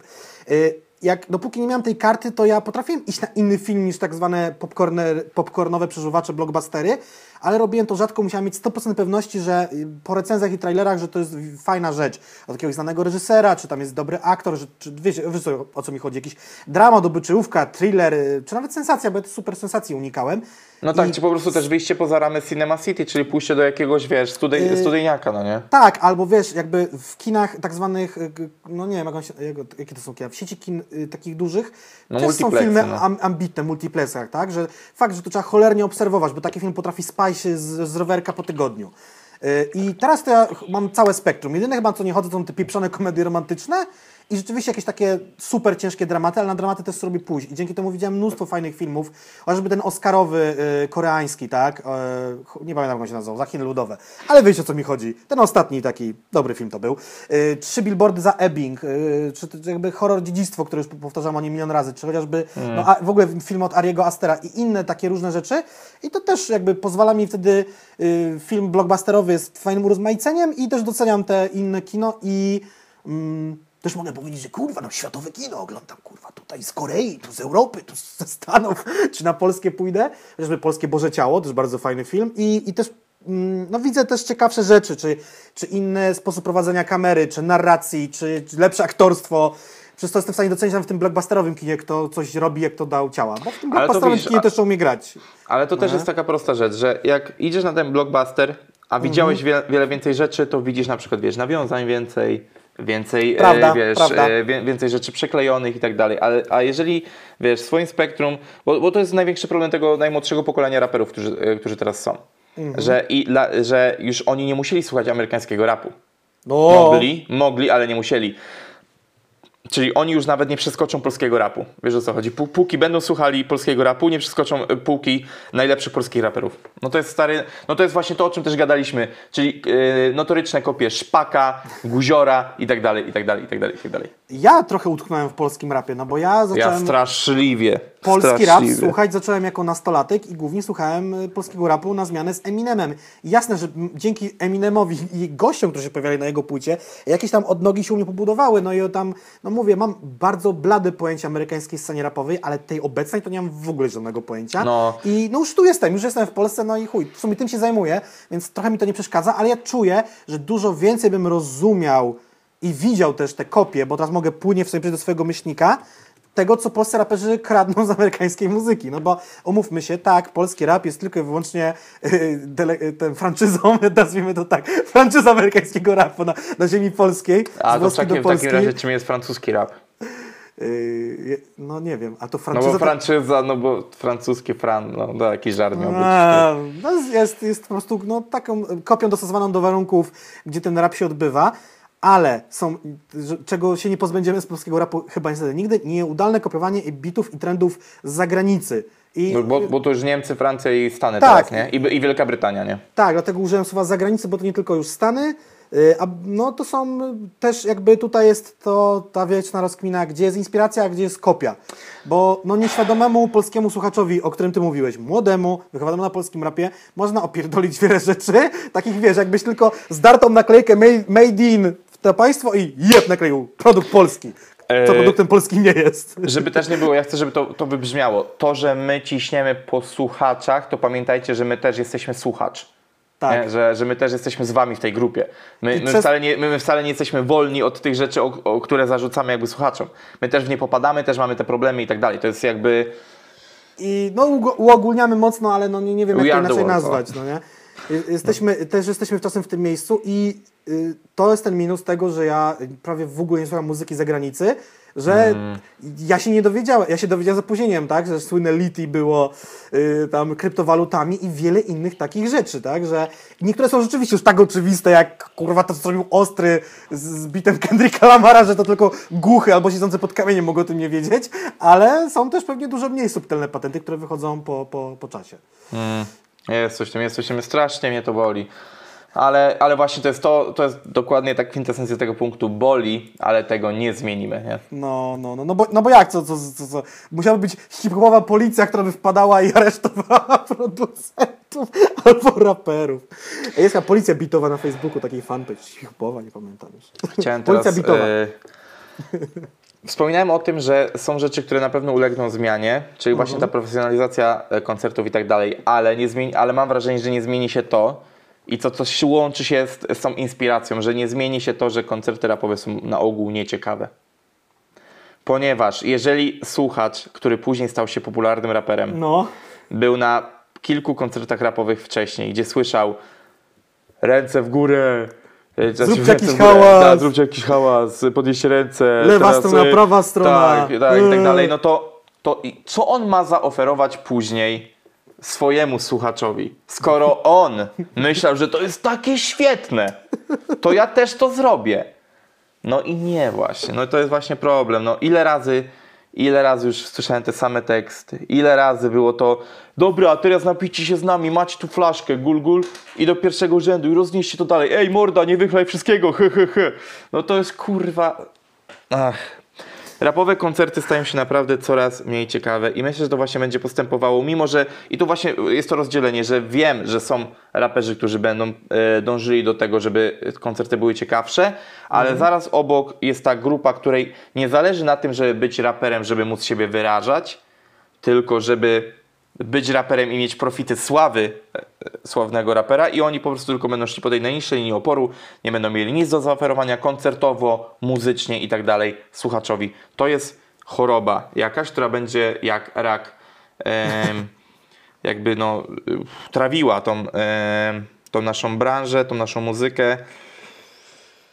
Ja mam- tylko boję no. się, tylko kończąc, boję się tych wszystkich głosów, bo ja wiem, że tutaj tak będzie i ja ma, ma, myślę, że, że rozmawiając z tymi samymi argumentami, który, o których rozmawiam, rozmawiam z Tobą, z kilkoma przedstawicielami, przedstawicielami dosłownie, bo też menadżerami niektórych raperów będzie nie, Bartek, nie masz racji, wcale tak nie jest yy, i tak dalej, bo mam wrażenie, że po prostu tak dobrze się zarabia aktualnie na rapie, że wszyscy będą głaskali tych raperów, głaskali, później będzie krak jak w 2008 i No jest dobrze, póki jest dobrze. To jest chyba cytat z Enter the Matrix. Tam It Was Good, y, coś tam, bo, znaczy tam, tam było, że tam było dobrze, dopóki było dobrze, a propos tych robotów. W ogóle polecam tą serię Enter the Matrix przed obejrzeniem samego Matrixa może, teraz już po latach można tak zrobić. Mam dwie, dwie myśli. Mam nieodparte wrażenie, zarówno oprawy koncertowe, jak i to, jak ten koncert wygląda, wymaga trochę pracy i trochę pieniędzy i chyba raperzy nie, nie są jeszcze gotowi na to, żeby odstąpić część swoich zysków, aby przeznaczyć Niektórzy na są, produkcję. niektórzy są, żeby nie było, że generalizujemy. Okej, niektórzy są dobra. i to dobrze idzie i tak właśnie wspominałem, problem i tak dalej, to jakby, e, wiem, że też Sarius gra coraz, jakby, że HWZX mają tam już jakąś gitarkę, coś tam, coś tam, coś tam, no tam Tylko- się dzieje, dzieje, nie? Wiesz, zawsze może to obciążyć jakby koszt, kosztami słuchaczy, tak? Czyli podwyższamy cenę biletu, przez co jest jakby lepsze, lepsze show, a te ceny No. biletów, nie wiem, to już ty pewnie wiesz, że rosną, no bo ja wiem, że rosną ceny płyt, no bo... Ale biletów, bi, biletów rosną i, nie, i, i powiem, że to jest dobrze, nie dlatego, że po prostu my nagle na tym więcej zarabiamy, ale to też dlatego, że, że koszta wszystkiego rosną. Bo jak dochodzi światło jakieś bardziej rozbudowane, no to trzeba dopłacić. Jak No, sprzęt, dodatkowy sprzęt do wynajmu, no to trzeba dopłacić. dopłacić. I to jakby e, do, do, dobrze, że rosną, bo być może dobijemy Mhm. do tego, że już jakby okej, koszta fajnie są poopłacane, każdy swoje trochę więcej dostał i teraz możemy jakby pracować nad jakością. Tylko Okej. czy właśnie pytanie będą chcieli pracować nad jakością? Bo to druga, druga sprawa jest taka, że jakby trzeba przed trasą koncertową, oprócz tego, że ja widzę, że raperzy robią te próby, tak? Czy to są raperzy poznańscy, warszawscy, trójmiejscy, Ale mówisz próby przed samym koncertem, czy próby do ogólnego grania Tak. koncertów? próby do ogólnego grania koncertu. No Okej. bo czasem widzisz na Instastory, że nie wiem, e, PZ siedzi i tam napierdala próbę, że robi to No ale, o, że robi to ale ktoś mam, tam, wrażenie, no, mam wrażenie, że te próby są dopiero potrzebne, no bo jak jest band, no to band trzeba przetestować, a póki kurwa oni grają z DJ-em, to tak za bardzo tych prób nie czuję. No, ale tam niektórzy przynajmniej jakieś tam jakieś te, Albo, a- a- pierwsze jaskółki, no nie? Co? Częsty tekst. No nie, no ja już się tak znam z tym DJ-em, że my już prób nie potrzebujemy. Kłamstwo straszne. Bo na przykład jest nowy materiał i nie wiadomo, gdzie tam coś, jakaś pauza ma być, przejście, coś tam. A y, dobrze wiesz też, jak, y, jakie rzeczy rozwijają nasz podcast. Że jak się spotykamy, gadamy, y, jakby wiesz, na, nawet y, różnica między telefon a face to face. Że Mhm. im więcej czasu spędzamy na rozmowach na temat tego, co moglibyśmy robić z podcastem, to to rośnie. I to, wiesz, bo burza mózgów i tak dalej, i tak dalej. Bo po prostu No, wiesz, no. Jak, jak myślisz, skupiasz się nad jedną rzeczą w jednym momencie, to więcej wymyślisz. A jak tego skupienia w ogóle nie ma, no to też skąd masz, wiesz, coś wymyśleć, nie? Mhm. A Druga rzecz, to jest w ogóle już taka moja myśl, że zjawisko koncertu, no nie, idziesz do jakiegoś miejsca, aby, mówię o koncercie rapowym, bo tutaj, żeby to było jasne, i stoisz i zaczyna się koncert i DJ puszcza tam beat, raper rapuje, a ty głównie stoisz i z nim powtarzasz. Jakby, jak tak spojrzysz na to z bocznej kamery, jak takie National Geographic zrobić, to jest to absurdalna sytuacja. Tłum ludzi stoi i powtarza teksty razem z raperem i drze mordę jakby. I kiedyś gadałem z jakimś tam znajomym i mówił, że on na koncerty nie chodzi, bo on woli tą jakość z płyt, a nie te, te na koncertach, to darcie mordy i, i te No pierdzące to kolumny. Trochę to rozumiem, jakby wtedy wiadomo, jak było, teraz jest pewnie niewiele lepiej. Ja tak Nie, mówię, no, nie, jest, jest, ga- nie, nie, nie, No. nie, czekaj, jest zdecydowanie lepiej, bo Tak? jakby tu, tu przyszła weryfikacja, kurwa, wiele klubów chujowych odpadło Okej. i jest coraz lepiej. Nie, tutaj, tutaj trzeba oddać to, że kluby są coraz lepsze. Oczywiście wiadomo, gra się tam, gdzie najtaniej. nadal, nadal to pokutuje, w, wiesz, bo jest grono y, organizatorów, którzy nie patrzą na to, że na przykład, wiesz, jakość jest chujowa. Ja też te błędy popełniałem, to nie jest tak, że ja się teraz wywielam, że jestem takim zajebistym gościem. Nie, po prostu ja też te błędy popełniałem, też robiłem tam, gdzie tanio. Nadal się tak zdarza, ale no, czasami to jest właśnie głównie w małych miastach problem, że po prostu nie ma miejsca innego. Na przykład w Gorzowie niedługo, znaczy już jest taki problem, że jak nawet będzie można ze względów pandemicznych robić koncerty, to tam nie będzie gdzie, bo klub się Okej. zamknął. W Lublinie I- zamknęło się graffiti, też został tylko jeden klub koncertowy, taki na więcej niż 200 osób. No, straszne żniwo musi być tej pandemii. I, I to, co mi chodziło, i że też jest jakby część osób, które no nie chodzi na koncerty, bo woli słuchać tej jakości z płyt, a nie na, na, na koncertach. To jest osobna, osobna historia. Ja myślę, mu- że to jest skażenie właśnie chujowymi koncertami rapowymi.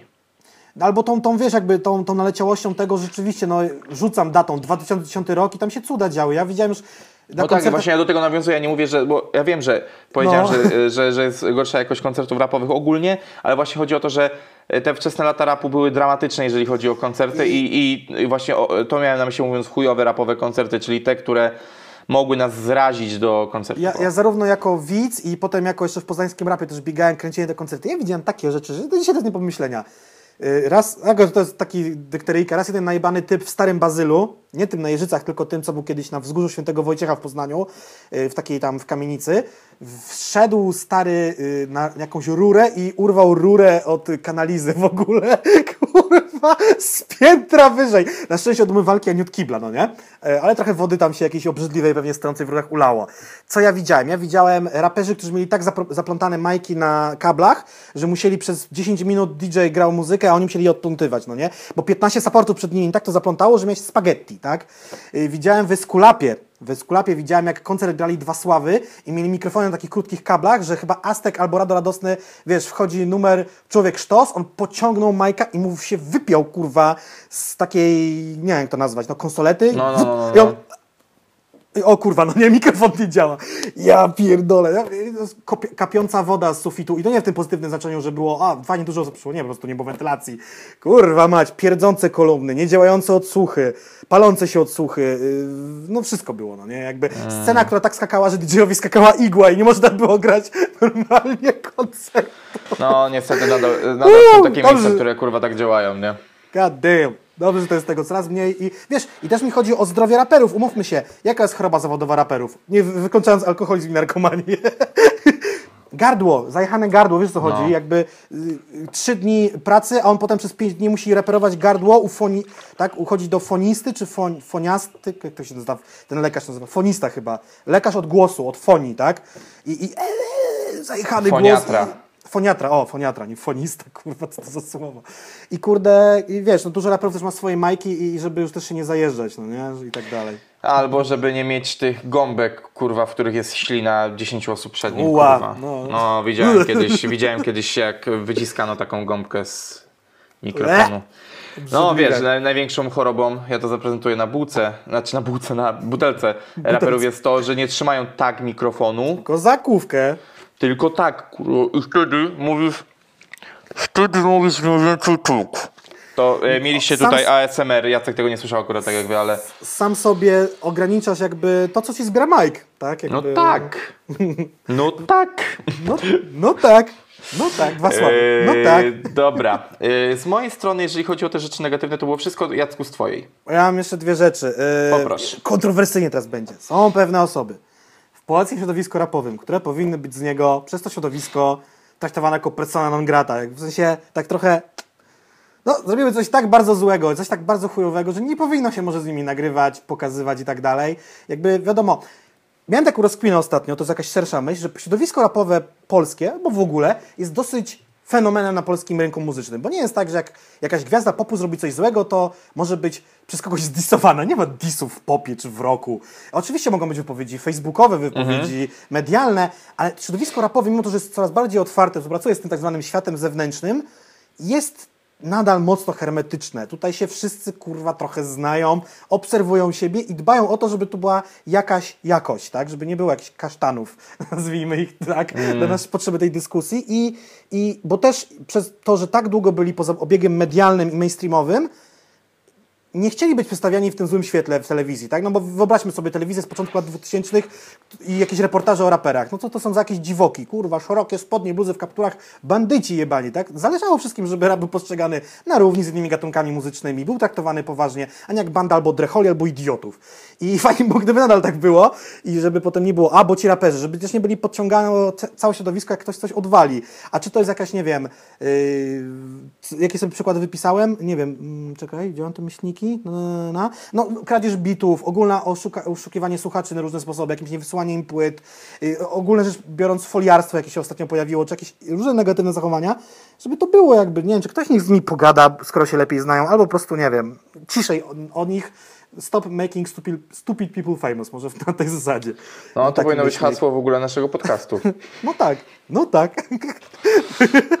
tak, to jest jedna rzecz i nie wiem, czy masz do dodania coś w tym, w Nie, tym, nie, w nie, tym no temacie? jakby, tak, jakby jestem w stanie też się z tym zgodzić, nie, w ogóle. I ostatni myślnik, to już będzie już top of the top uogólnień i takich ogólników tej dyskusji. Zakłamanie. No jest spore w tej branży, no nie ukrywajmy. To jest trochę cecha y, raperów, także trochę braga, trochę fake it till you make it, ale, Okej, ale dobra, poczekaj, No. czy, czy, czy ten argument nie będzie trochę takim bo mam jakieś pójściem- przykłady dalej, no nie? Tak, tak, ale właśnie, właśnie, bo właśnie o to chciałem zapytać, czy, czy to nie będzie takie pójście na zasadzie...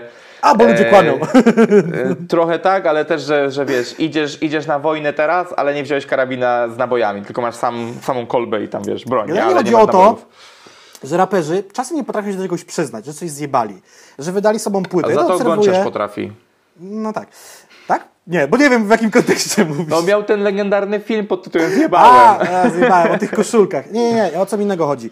Że na przykład ktoś nagra sobą płytę i wszyscy wiemy, że ona jest słaba, tak? Że wiedzą to słuchacze, wiedzą to recenzenci, ale on się broni jak, wiecie, no, syndrom obierzonej twierdzy, a trzy lata później w wywiadzie mówi, no i ta płyta, co wyszła trzy lata temu, ona nie była zbyt dobra, ja zdaję sobie z tego sprawę. Kurwa, no zdawaj sobie z tego sprawę, nie powiedziałeś tego wtedy. Wiadomo, No że nie, jest... no dobra, no ale, ale taka refleksja może też przychodzić po czasie. Tutaj tak bym się nie czepiał. Ale aż. bardzo często tak jest, no nie? I, i, i to jest to. Yy, co dalej? Yy, ktoś przegrał beef albo coś ewidentnie zjebał, że nie powinien coś zrobić, ale idzie, idzie w zaparte. Jakby nie boimy się przyznać do błędu, to nie jest nic złego, no nie?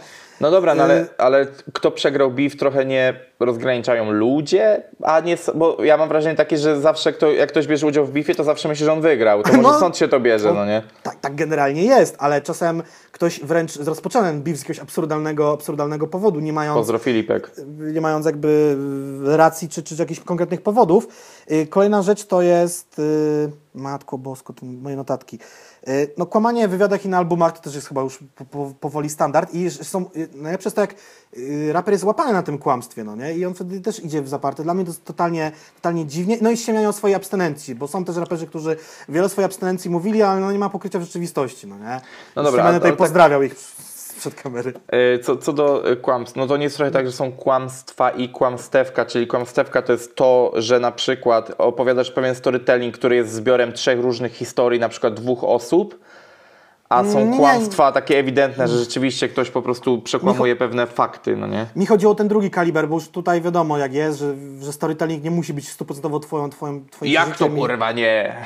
A, kurde, zajebistym, zajebistym myślnikiem do tej dyskusji byłoby to, że takie trui... nie truizmy, takie dziwne, nie wiem jak to nazwać, y, to są dogmaty, o, te, użyjmy tej term- terminologii religijnej, dogmaty, które się utarły w polskim rapie, czyli muzyka nie dla hajsu, y, tylko prawdziwa, coś tam, no, no, no, dobrze, już tego powoli nie ma. No, ale no mówię, jakby to zakłamanie w tej branży jest i, aha, o co mi chodziło, przykłady, ktoś nagrywa koniunkturalnie z raperem X, który jest popularny w tym momencie, mimo że go nie lubi, nie szanuje i jeszcze mam robić dupę za jego plecami. No nie róbmy może tego, no nie? A jeszcze go wykorzysta cynicznie, żeby tam te miliony wyświetleń były, że jakby to już jest turbo osobę, nie potrafiłbym tego zrobić, ale to już, nie wiem, czy to jest kwestia wyrachowania, czy jakieś cechy charakteru, to jest tak jakbym ja skrosał się z jakimś youtuberem, mimo że go nie lubię, nie szanuję i jeszcze mu obrobiłem dupę prywatnie na Messengerze z Bartkiem, no nie? No, Także gdzie? za dwa tygodnie odcinek wspólny z Jurkowskim.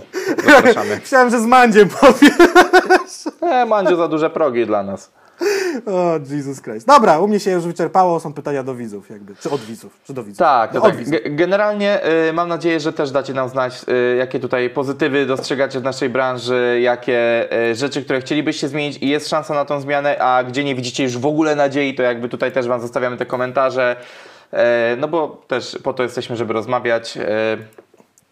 Mam nadzieję, że, że taka forma odcinka się podobała. Oczywiście to nie jest forma, którą e, da się powtórzyć. To jest być może forma, którą da się pow, znaczy powtórzyć także cyklicznie, ale raczej forma, którą da się powtórzyć z jakiejś większej perspektywy e, czasu. E, tak, jest to wynik trochę takiego eksperymentalnego pomysłu ten odcinek dzisiaj i też trochę chęci zrobienia czegoś, co nie wymaga od jakiegoś mega researchu, no nie? Ja ci powiem tak, myślałem, że będziemy gadali krótko i się trochę bałem o długość, no bo też tak naprawdę można by te mm, myślniki bardzo szybko przedstawić, a on prawie dwie godziny na budziku, więc wcale nie jest tak, że no my dużo gadamy generalnie. Trzeba kończyć, trzeba kończyć, dlatego przechodzimy do Waszych komentarzy. Ja mam dzisiaj przygotowane e, trzy komentarze. E, zaczynamy od e, najkrótszego, czyli pewnie od człowieka, który nie do końca tutaj nas śledzi od samego początku, ale dlatego tym bardziej Też go mam ten czyli komentarz. Pytanie do prowadzących, co robicie na co dzień? Ja generalnie na co dzień zajmuję się handlowaniem e, dywanami na rynku łazarskim. E, tam sprzedaję... E, remoncie na Jeżyckim. Ej, nie, no przecież... A tak, na On jest, Jeżyckim. a nie, sorry, dobra, bo też ci niepotrzebnie ci powiedziałem, bo Łazarski jest przeniesiony teraz na teren chyba jakiegoś boiska szkolnego, czy jakiegoś placu przy szkole. Dobra, ale tak e, e, long story short i koniec beczki. E, Zajmuję się organizacją koncertów, prowadzeniem sociali związanych też z tą branżą i organizowaniem, tak? Nie powtórzyłem się właśnie przed sekundą. Nie, nie, nie, nie wiem, nie no. E, to tak, organizowanie koncertów, promocja ich, sociale i tak dalej. To jest jakby chleb powszedni od lat już ponad ośmiu, prawie Od lat tu jestem, od lat. A ja zacznę swoją wypowiedź taką, taką dykteryjką. Kiedyś robiłem wywiad ze Slams Attack w roku 2013 i e, wtedy miałem tak, że po całym wywiadzie jeszcze miałem kilka takich pytań abstrakcyjnych do, do moich rozmówców i jedno pytanie byłoby, co byś zrobił, gdyby w kierunku Ziemi zmierzała kometa i, i co, co robisz? No Rychu P. powiedział, że y, wtedy, pamiętam to, wali konia i drze mordę i, i ja mogę powiedzieć, że to robię na co dzień, plus jeszcze pracuję, no oczywiście żartuję, y, chociaż z czasem y, pracuję w poznańskim rapie, w jaki rap taki podcast i próbuję coś dubać na swoim kanale. I czekam aż się skończy pandemia, to robię na co dzień. Streamuję No. na Twitchu, zapraszam, Twitch z Bartkiem solowo, Twitch, Twitch, Tak, Twitch. raczej ostatnio solowo, a nie ze mną, ale ta... Och, powiem wam, że ciężkie jest to życie youtubera. Ach, Ciężkie życie youtubera.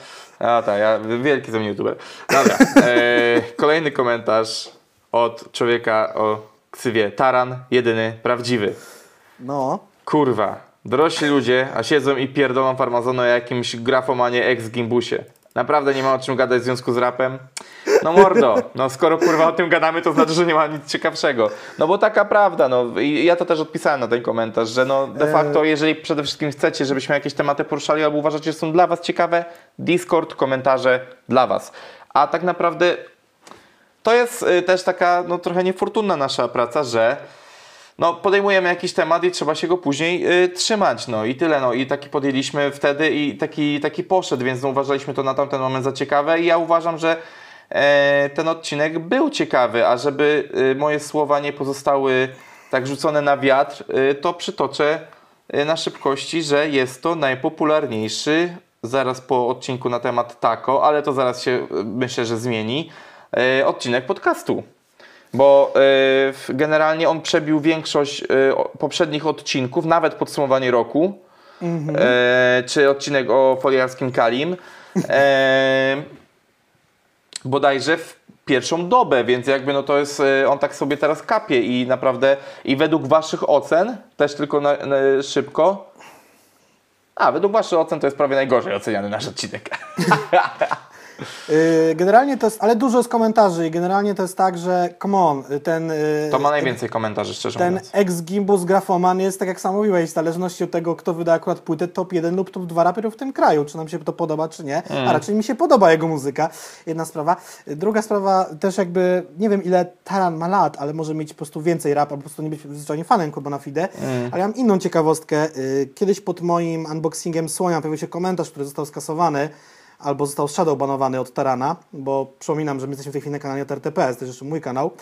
I tam był komentarz, który zaczynał się, i był raczej adresowany do mnie, a nie do kogoś, kto tam już uczestniczył w tej dyskusji, który zaczynał się takimi słowami, bo akurat mam screena pamiątkowego, bo ja dużo screenów robię w życiu.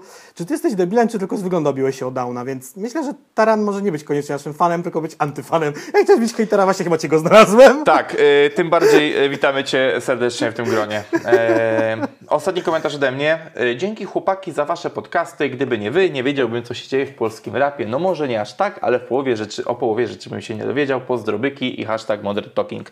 E, tak, żeby zakończyć jakimś takim feel good contentem z mojej strony, wrzuciłem taki komentarz, bo dziękujemy za wszystkie negatywne i pozytywne jak najbardziej, jak zwykle. E, Ja mam jeszcze jeden komentarz i nie no, proszę bardzo, no jakby ja tylko powiedziałem, że swoje kończę. No, y, od Filipa Frąckowiaka, jeżeli chodzi o dokumenty, to był też film o powstaniu muzyki współczesnej dołączony do proederu PZ. Jestem ciekaw, czy to wyląduje gdzieś w internecie, może już wylądowało, bo mamy taką pamięć, wiecie, taką... eee. Dużo się Są, dzieje są. i też trudno to wszystko spamiętać i, i, i fakt, y, rzeczywiście był taki dokument, ja go nie zobaczę, bo nie mam tego preorderu. Y, jeszcze jedna rzecz jest taka, że ostatnio kolega do mnie zadzwonił i powiedział mi, że nie wiem, czy tu się nie, nie, nie wypruje z jakiegoś tematu, że fajny ten nasz podcast, tylko strasznie długi i przydałby się jakiś program, który by podsumowywał, co się zdarzyło w jakimś okresie w polskim rap branży, y, żebym coś takiego nagrywał. Nie wiem, może się podałem tematu, może nie. 100 lat temu, no to już byłoby z 3 lata temu, bo to 2017, łe, to 4 lata temu, miałem taki pomysł, taki program, ale już tyle było różnych jego wariacji, że musiał naprawdę to przemyśleć. Bo ja też jestem w stanie rozumieć, że nie każdy ma czas dwie godziny y, na posłuchanie nas, a ktoś by chciał się wydarzyć, wiedzieć, co się wydarzyło między poniedziałkiem a poniedziałkiem w polskiej rap grze, no nie? Bo my też, tak jakby od, też będziemy chyba coraz bardziej odchodzili od tych odcinków newsowych, bo one też są na swój sposób takie no, krótkie, mało treściwe, a mówię, jakby tutaj się pochylenie się nad, nad jakimś wyższym, dłuższym tematem też jest fajniejsze, no nie? No tak, a z, a, a z newsami też jest tak, że raczej warto je po prostu jakby przedstawiać, ale nie przedstawiać swojej opinii, no bo to też jakby jakaś pewna rzetelność dziennikarska wchodzi, no nie, że pytanie, czego oczekujecie, czy po prostu kolejnego poinformowania Was o czymś, czy wydania opinii na ten temat, a my zawsze raczej w podcaście staramy się wydać opinię.